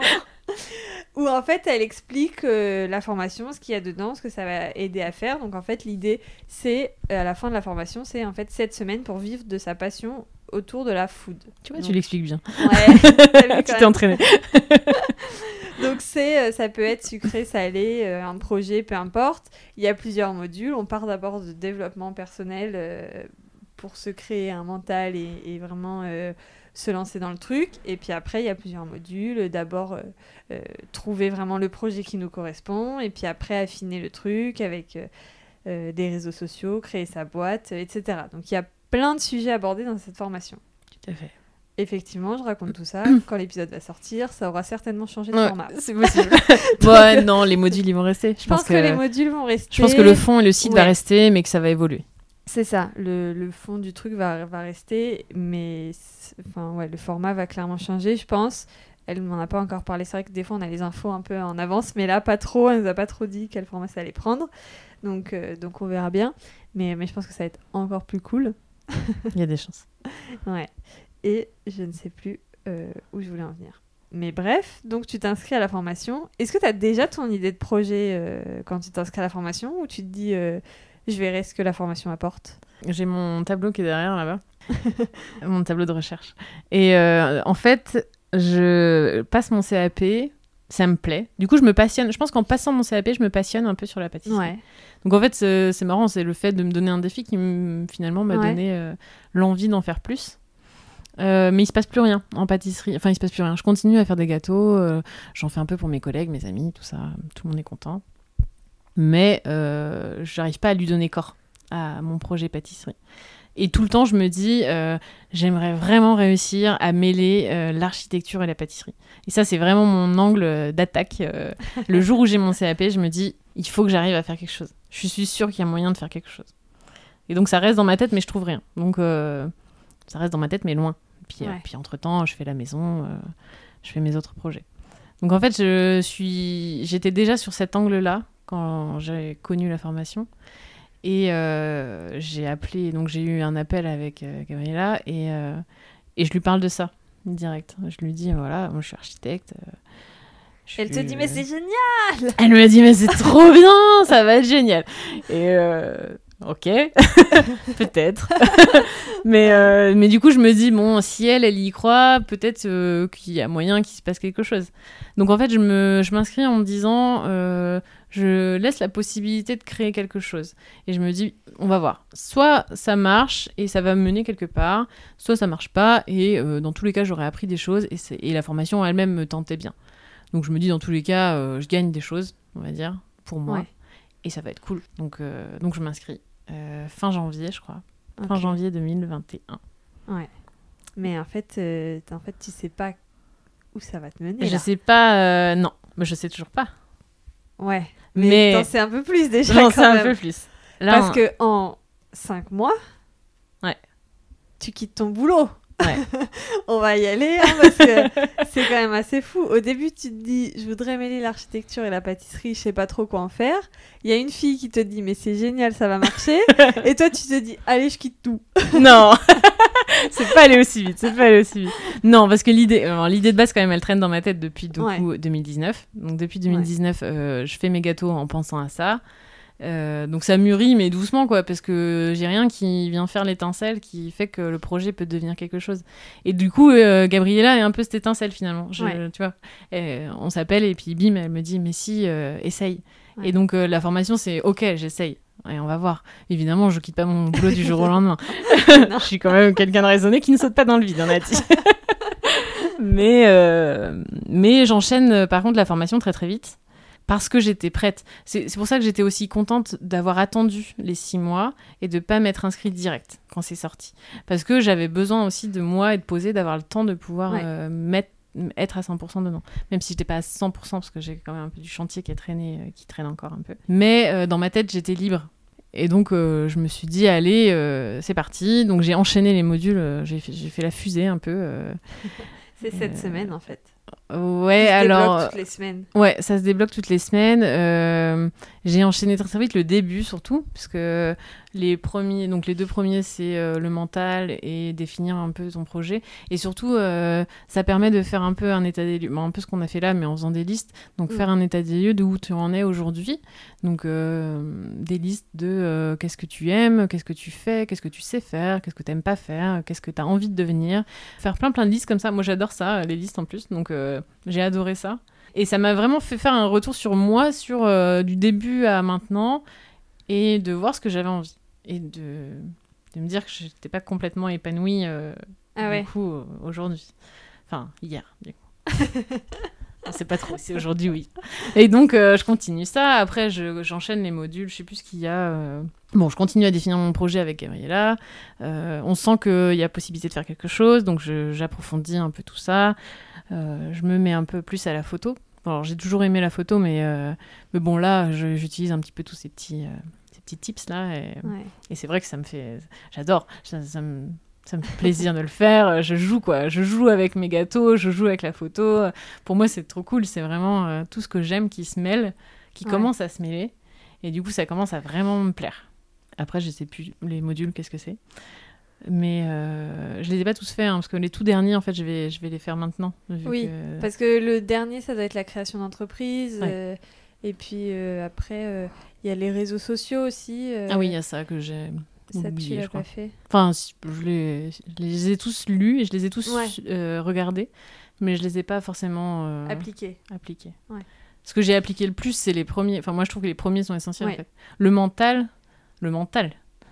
Ouais, c'est Enfin, vrai. en fait. euh, Et, et c'est drôle parce qu'à l'agence, alors ils m'ont dit un petit peu comme toi, en mode oui, alors super, il y a quelqu'un qui te dit euh, ça va bien, et puis du jour au lendemain. euh, Non, mais et, je euh, comprends tout à fait. hein, et du coup, euh, en janvier, j'ai commencé un peu à bassiner mes collègues en mode Regarde, j'ai acheté un super bouquin, euh, c'est marqué euh, Sois forte, sois belle, sois machin, euh, c'est super cool, euh, euh, vis tes rêves, enfin je sais pas quoi, moi, toutes ces phrases comme ça là que, que personne n'y croit jamais, et qu'en fait, aujourd'hui en tout cas, je me dis de la même manière que, que ce, cet archi horrible que j'ai eu m'a détruit en me disant tous les jours euh, t'es une sous-merde, tu sais rien faire, tu sais machin, mais en fait dans l'autre sens ça marche aussi. Donc en fait si tu te dis tous les jours euh, ça va le faire, mon projet il est génial, j'y crois, euh, je suis forte, je suis machin, ben ça marche. Et en fait ton esprit il devient vachement plus positif. Et c'est trop bien. Et en fait, je, du coup, maintenant, je suis en mode, je conseille à tout le monde, non, mais vraiment, tu sais, tu devrais lire les bouquins et tout, te dire, ça fait vraiment du bien, en fait. et et, et c'est vrai, tu te fais du bien à toi-même. C'est quand même fantastique. Et tout Ouais. ça juste en te disant des choses et en y croyant un minimum, évidemment. Mais, Oui. euh, mais du coup, euh, ça fait plaisir. Moi, je trouve que ce module, il est d'autant plus important. En fait, c'est quelque chose que tu appliques au quotidien et qu'il faut appliquer Ouais. au quotidien. C'est vrai que moi, je l'ai fait du coup euh, vraiment donc septembre 2020, avril euh, 2021, j'ai déménagé. Et en fait, euh, prise dans la vie, euh, le déménagement, euh, tous les papiers à faire, euh, tout, euh, tout plein de trucs, il y a pas mal d'exercices que j'ai laissé tomber. Et, en on m'a dit que tu euh, n'étais pas très assidu sur euh, la formation en général. Mais bon. ouais, mais ce module-là, pour le coup, c'est vraiment celui qui, qui m'a le plus aidé et qui, hein, qu'en fait, euh, j'avais l'impression que j'en avais plus besoin. Ouais. Et grave Alors qu'en erreur. fait, euh, oui. t'en as besoin toute ta vie, Ouais, en fait. ouais. Et clairement, euh, clairement, il faut que je m'y remette. Alors moi, je suis jamais, euh, je me suis jamais remise dessus. Moi, je l'ai, je l'ai fait Ouais, et il y a des trucs que j'applique ouais. et il y a des trucs que je m'en fiche. Enfin, je les ferai Oui, sûrement jamais. Mais après, chacun, enfin, chacun choisit les exercices qui lui conviennent. Tout à fait. Mais moi-même, les exercices qui me convenaient, Tu les as, je les, tu a- les as lâchés. ai lâchés. Parce que, euh, prise dans le tourbillon, Ouais, euh, non, voilà. oui. Parce qu'au début, tu fais l'effort d'y penser. Et en fait, au bout d'un moment, tu fais plus l'effort. Et moi, il y a un truc, il y a un truc que j'ai gardé, vraiment. C'est les trois trucs positifs Mais le oui. soir. Mais moi, Moi, aussi. je fais, alors moi, je fais le soir. Et Ouais, en fait, je me aussi. suis acheté un agenda. Et tous les soirs, quand je vais me coucher, je marque mes petites phrases. Ouais. Et en fait, euh, c'est vachement cool. Alors déjà, c'est rigolo parce que tu as un agenda qui te dit tous les trucs cool que tu as eu euh, oui. tu vois, ces dernières semaines. et euh, je sais pas, j'aime bien ça. Ça, c'est le seul truc que j'ai vraiment, vraiment gardé. Mais oui, mais moi aussi, c'était celui que j'avais vraiment, vraiment gardé. Mais tu l'as lâché. Et en fait, je l'ai, je l'ai lâché parce que, à la base, je l'ai lâché. Pourquoi? Parce que j'ai commencé à faire mes cartons Et je me suis dit, vas-y, euh, je vais pas J'ai rien de positif. laisser des trucs traîner. Non, si, si. mais je me suis dit, je vais pas laisser des carnets traîner et tout. Vas-y, je mets tout dans les cartons. Tant pis, euh, ça va durer une semaine et puis euh, je les rouvrirai après. Et puis en Et même temps, je me disais, ça m'empêche pas le soir avant d'aller me coucher d'y penser sans les écrire.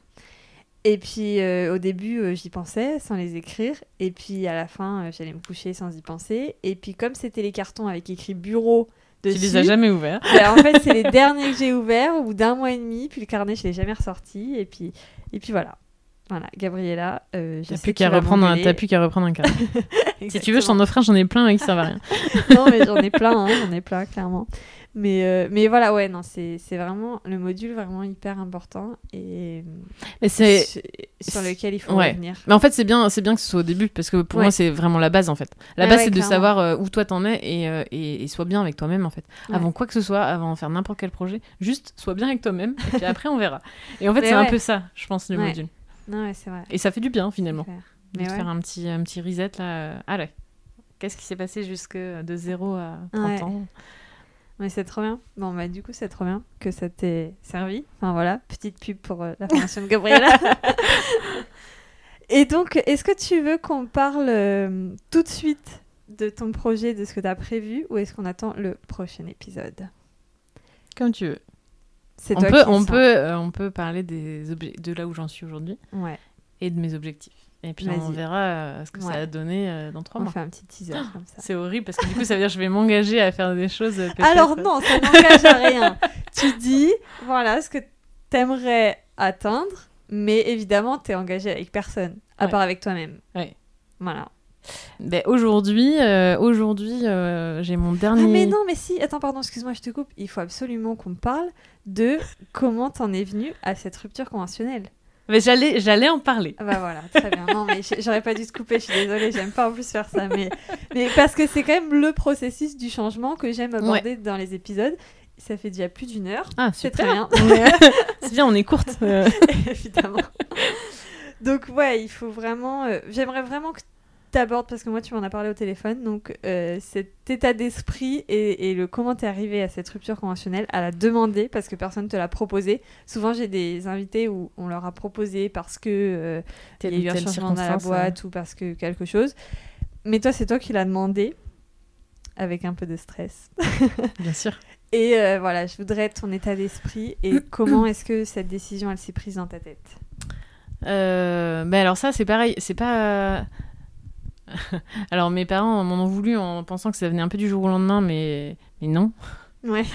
C'est venu au, au fur et à mesure. C'est-à-dire que moi, l'agence où je suis, euh, j'y suis arrivée il y a presque 5 ans. Donc ça aurait fait 5 ans euh, à la fin de l'été que j'y étais.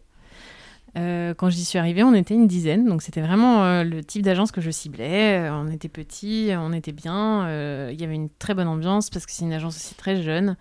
Euh, franchement, tout le monde a- doit avoir entre, euh, je sais pas moi, entre 25 et 40. Enfin, c'est c'est quand même vraiment très jeune. Mes boss sont aussi euh, assez jeunes.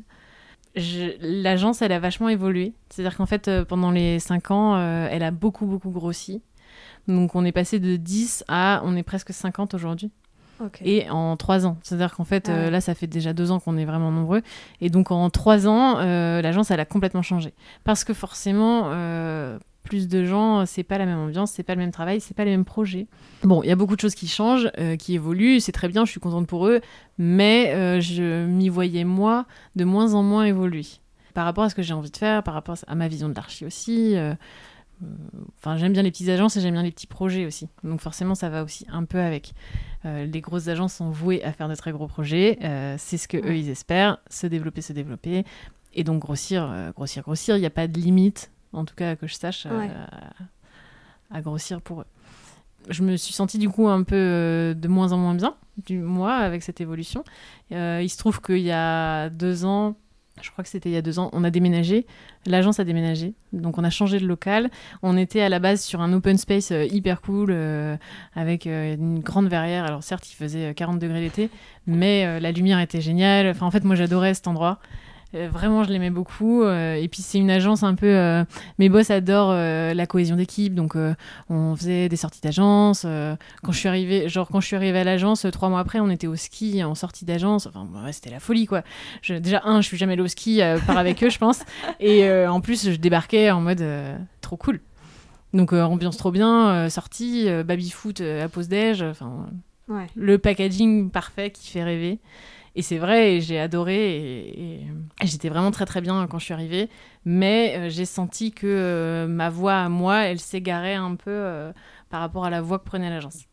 Et donc quand on a déménagé, ça s'est d'autant plus marqué qu'on est arrivé dans une, agence à étage. Donc en fait, on était divisés, on n'était plus tous ensemble.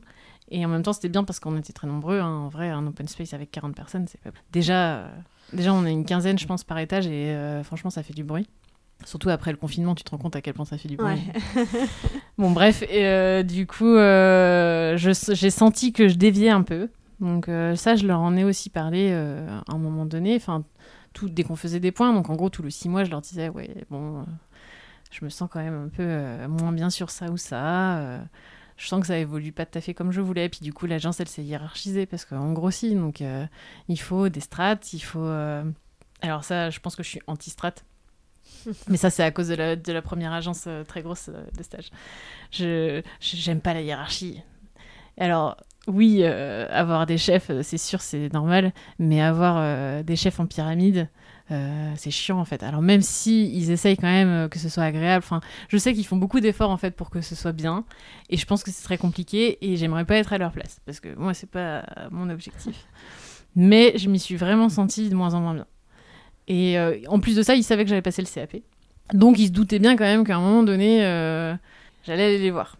Et après, il s'est passé. euh, alors, ça s'est fait en plusieurs étapes parce que j'ai commencé la formation. Ça, je leur ai pas dit, la formation de Gabriella, parce que c'était mon truc à moi de mon côté. Puis je ne savais pas si ça allait donner quelque chose. Donc, je leur ai pas dit tout de suite. Mais quelques mois après, je me souviens plus trop quand, euh, j'ai fait un repas avec euh, un de mes boss et avec euh, des gens, des amis à lui, on va dire. Il y avait sa femme qui est dans le milieu, il y avait notre économiste. il y avait des gens que je connais professionnellement. Et il y avait une personne que je ne connaissais pas, qui en fait était un, un mec qui est ébéniste et qui a monté sa boîte d'ébéniste et en fait qui faisait complètement autre chose. Donc il a fait complètement autre chose. Il a passé son CAP d'ébéniste, il est devenu ébéniste. Du coup, mon boss me présente en me disant Tiens, bah, je te présente euh, Thomas. euh, c'est marrant, vous allez bien vous entendre, je pense, parce qu'il a fait un peu le même parcours que toi. Donc euh, c'est drôle. Et euh, on discute au repas. Alors c'est hyper drôle au repas parce qu'on se retrouve, euh, il y a moi, mon boss et ce mec-là de l'autre côté. Ouais. Et donc on parle en travers de mon boss. donc déjà c'est très très agréable. Et donc il me raconte son projet, je lui raconte un peu où j'en suis, mon CAP pâtisserie, tout ça. Ce jour-là, il dit à mon boss, euh, il se retourne vers lui, il lui dit euh, Oula, ça sent la rupture conventionnelle bientôt, ça. hein, euh. Et donc moi, je me sais pas où me foutre parce que clairement, euh, alors c'était pas du tout le sujet. Hein, euh, Je Ouais. pensais pas qu'il allait dire ça. et donc euh, je me dis ouh euh, non non, parce qu'il se retourne vers moi en mode ah ouais, euh, non. enfin en fait pas tout de suite en tout cas. Mais donc je me sens un peu mal. Et je je lui dis bon oui, je suis en train de, de, de, de faire une formation du coup pour voir un peu ce que ça peut donner. Mais, mais aujourd'hui non, il n'est pas du tout question d'une rupture. Peut-être je reviendrai te voir dans des semaines ou des mois après, mais pour l'instant, c'est pas le sujet. Donc, je le recalme un petit peu en disant euh, j'ai pas du tout prévu moi de faire ça pour l'instant. Et donc voilà, donc ça se passe. Ça me fait beaucoup rire du coup, quand même, euh, parce que c'est une façon d'aborder avec ton boss euh, assez particulière. Ouais, c'est ça. Et, euh, et en même temps, lui, il était très motivé, c'était rigolo. Il était très positif par rapport à ça. Donc à la fois, je me dis bon, il y a une petite, Il y a une ouverture. il y a une ouverture, ouais. Ouais. Donc même s'il se fait rien, par la force des choses, il y a une petite ouverture qui se fait et je me dis, Hmm, on verra le jour où Ouais. si vraiment, parce que pour l'instant, euh, à ce moment-là, j'étais pas du tout dans l'optique de faire ça. Donc euh, je me suis dit bon bah du coup, si un jour ça se concrétise, euh, ça pourrait être cool. Mm. Euh, le temps passe, je continue ma formation, toujours toujours. Ça se définit de plus en plus et je pense fin avril, je demande un rendez-vous à mes boss pour leur dire que voilà, mon projet prend de plus en plus d'ampleur dans ma tête en tout cas, et que j'ai besoin de temps pour le développer. Que là, euh, je suis en plein temps archi, euh, enfin clairement, euh, le week-end je fais du chantier, j'ai- pas beaucoup de temps pour développer mon projet pâtisserie, et j'en ai envie, et, vraiment j'en ai envie. Donc en fait, je vais les voir plutôt en leur disant, est-ce que, en leur disant ça, en leur disant, j'ai mon projet, j'ai besoin de temps. Qu'est-ce qu'on peut faire? Sachant que moi, dans ma tête, c'était bah, tu gardes un temps partiel et puis la moitié de ton temps, tu développes et tu vois si ça marche. Ouais. En mode pas risqué, tu vois. Ouais. Tu, gardes un, un salaire sous le coude et puis, euh, puis tu vois si ça peut marcher. Et je pense que ça, mes parents ont été plus. Ah ouais, ça aurait été plus facile. Ouais, ils auraient été plus d'accord avec ça. Et euh, mais je leur ai dit, euh, je leur ai raconté tout ça. Et mes boss me disent non, direct, sur le temps partiel. Ils me disent ah non, bah non, on, on veut pas faire ça, on change pas les contrats, c'est non. Et du coup, je leur dis bah, pas ce qu'on peut faire. et en fait, euh, ils me disent non, mais ils enchaînent direct en disant par contre, on pense que ton projet il est vraiment cool, euh, on pense vraiment que ça peut marcher. Alors en fait, mes boss m'achètent des gâteaux, enfin, je leur Oui. fais des gâteaux pour des événements de temps en temps. Donc euh, on avait quand même un petit rapport, voilà, ils savent ce que je fais et ils les ont goûtés. Et donc direct, ils sont très motivés. Ils me disent non, franchement, il faut le faire, c'est le moment. ce serait dommage de pas essayer. Et donc, euh, je pense que je finis par leur dire, bah oui, mais en fait, sans argent, euh, c'est compliqué de mener un projet. Euh, je, enfin, je vais pas démissionner. Sous-entendu, je vais pas démissionner. Je, je peux pas démissionner pour créer une boîte. C'est pas possible dans ma tête. Et puis, c'est, même pas imaginable en fait.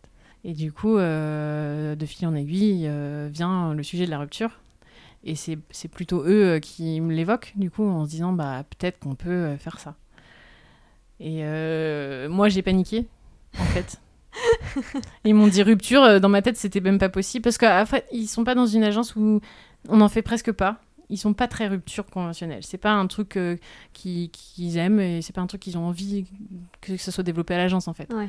Donc, en fait, pour moi, euh, c'était pas une option à la base. Je, je savais que ça avait été refusé à d'autres moments pour d'autres personnes. Et donc, euh, je me disais que de toute façon, ça pouvait pas arriver. Donc, que le jour où il me le propose, je panique complètement.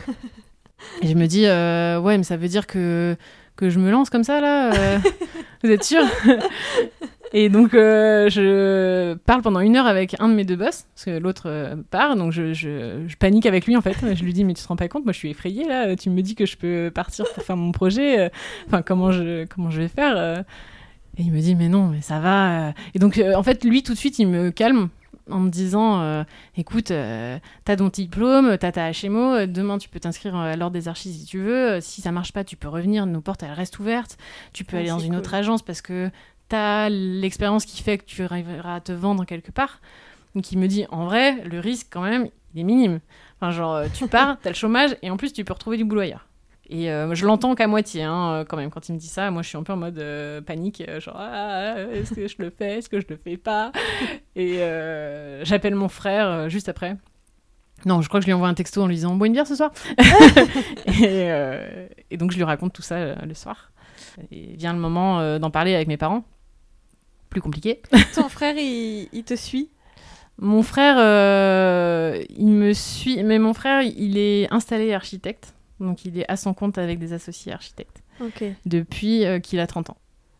Et euh, là, avec le Covid, euh, ils ont quand même eu une, une période difficile, donc euh, il me suit, mais il est en période difficile. Donc en fait, il me suit un peu sur la réserve en disant oui, je vais pas te dire non parce que moi je vais monter ma boîte et que c'est trop bien et que je vais pas te dire de pas le faire, mais sache que ça peut être difficile parfois. Ouais. Donc tu vois, il est plutôt sur le conseil en mode euh, si t'en as vraiment envie, fais-le, mais fais attention.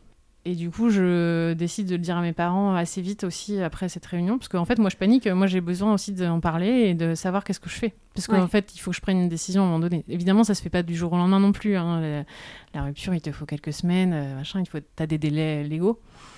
Mais bon, j'ai besoin aussi moi que les décisions soient prises quand même euh, assez vite. J'aime pas trop quand ça traîne. Ouais. Et donc, euh, je les appelle, euh, panique. J'appelle. Alors en plus euh, avec Covid et tout c'était compliqué donc en fait mes parents ils vivaient pas ensemble à ce moment-là. Ils sont ensemble toujours mais bon avec le Covid c'était plus compliqué. En fait je décide d'appeler mon père d'abord qui euh, lui est expert comptable donc très euh, carré. et il faut un bilan financier pour être sûr que ça va marcher concrètement. et donc je lui explique tout ça et on raccroche. Il me rappelle le lendemain en me disant non mais j'ai pas dormi, tu te rends pas compte de ce que tu vas faire.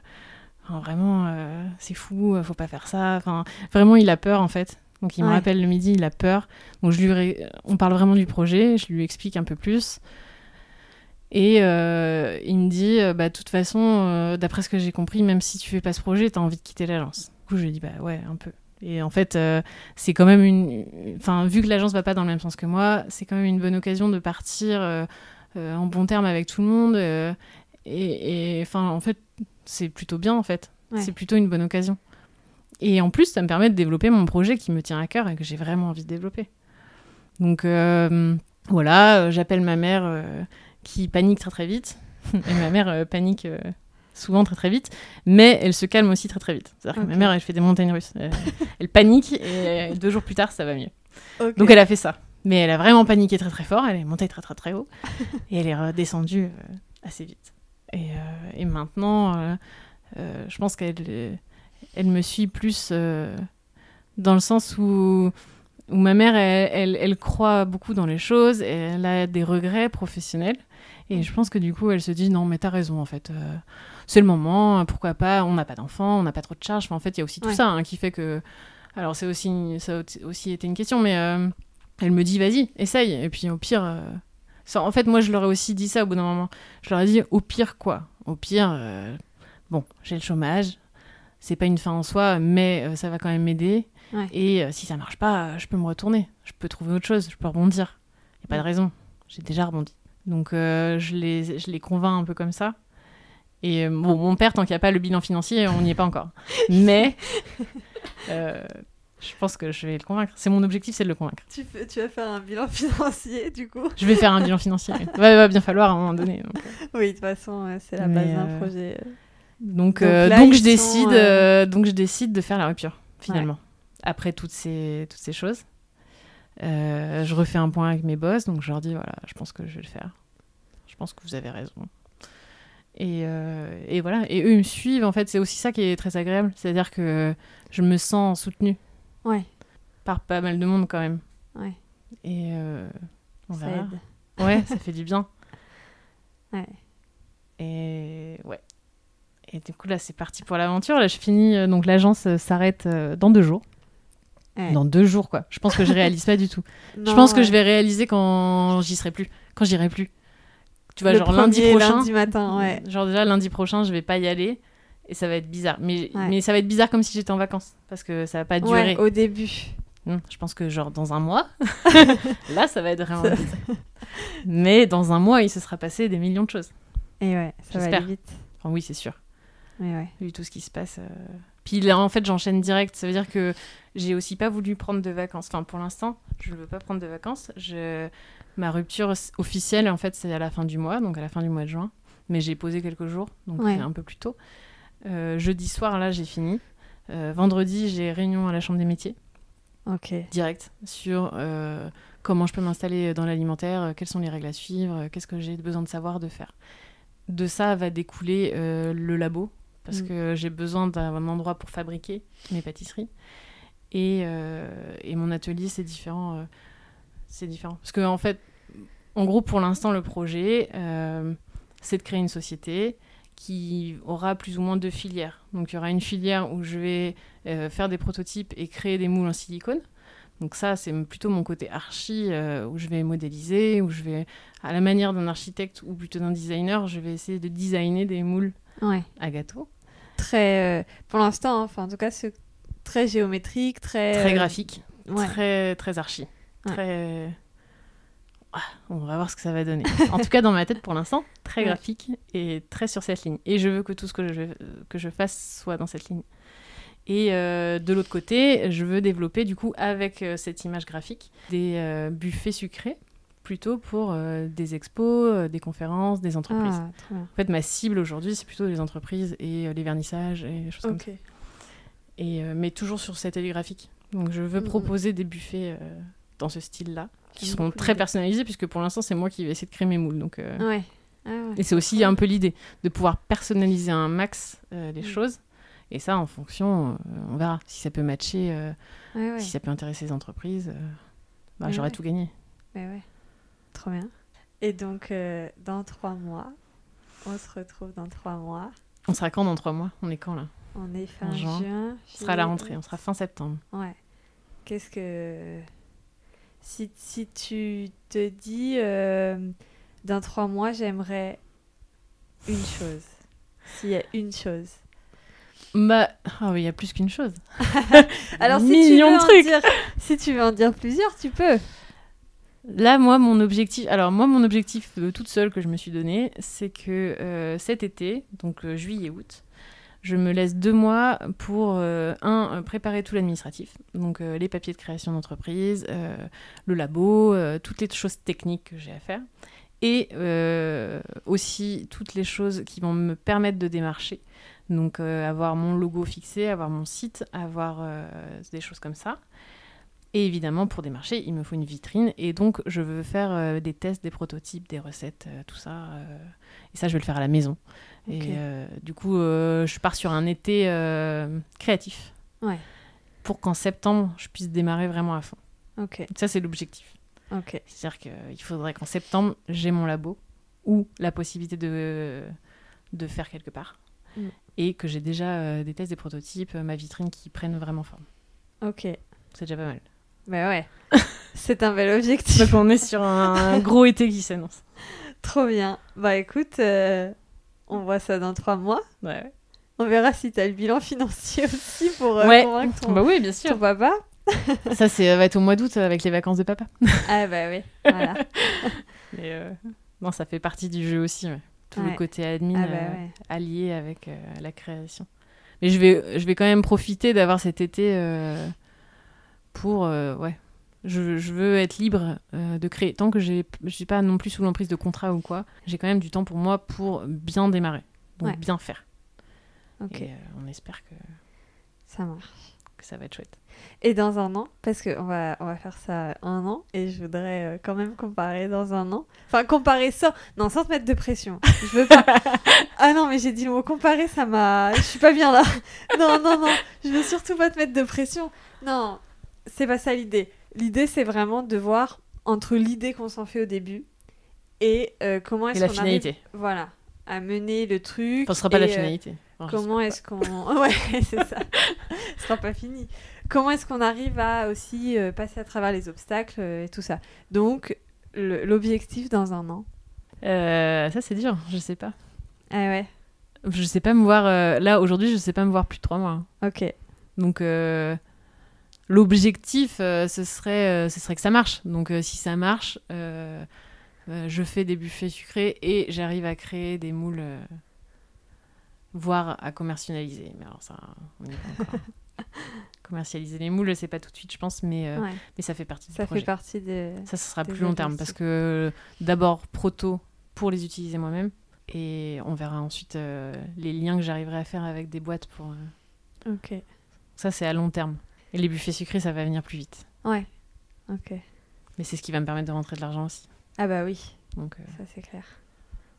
parce que c'est ça l'objectif aussi. de pouvoir en vivre de tout ça. ouais. Tu te vois toujours toute seule? Ouais. Tu t'imagines pas euh, avec quelqu'un? Pour l'instant, Enfin, euh, avec quelqu'un, je veux dire, dans, dans, dans le dans ta cadre boîte. de mon hein. boulot. ouais. non, non, Arthur est toujours là. c'est bon. Mais non, ouais, pour l'instant, je sais tellement pas ce que je vais faire de moi que je peux pas en- euh, embarquer des gens avec moi. ok. Je, je me vois démarrer seule et on verra si, si je sens que j'ai besoin d'appui ou si jamais ça marche trop bien. C'est mon jamais. Mais on Eh bah, verra. écoute, voyons, visons haut. On, on verra dans trois mois déjà euh, Ouais. euh, si, si ça sent bon. Mais ouais, Et, euh, trop bien. J'espère. Et bah écoute, à dans trois mois. Ouais, à dans trois mois. Merci. De rien. Ciao. Merci d'avoir écouté l'épisode jusqu'ici et rendez-vous dans trois mois pour connaître la suite. Comme je vous l'ai dit au début de l'épisode, vous pouvez retrouver Charline sur Instagram at maquettecrème pour suivre ses aventures au jour le jour. Pour me retrouver moi, vous commencez à avoir l'habitude, je pense, ça se passe sur le site du podcast, podcast-au-ledépart.com, par mail, manon at podcast-ledépart.com ou en message privé sur Instagram at itinéraire.dunepassionnée. Si vous avez aimé l'épisode ou si vous aimez le podcast en général, je vous invite à me laisser une note 5 étoiles sur votre plateforme préférée et ou un gentil commentaire. Ça me fera tellement plaisir. Après, si vous n'aimez pas faire ça, pas de souci, je le comprends. Vous pouvez aussi tout simplement partager le podcast autour de vous. Qui sait, peut-être qu'il aidera quelqu'un que vous connaissez. Un dernier petit point, si vous avez écouté l'épisode précédent, vous savez que j'ai lancé un nouveau podcast avec Jo. Il s'appelle Sans tabou, sans écrit en nombre 100. Et je vous invite fortement à aller nous suivre sur Instagram, at 100-tabou-bas, et sur vos plateformes préférées pour écouter le trailer qui est déjà sorti. Je vous dis à bientôt, ici ou ailleurs, pour un nouvel épisode, et en attendant, prenez soin de vous.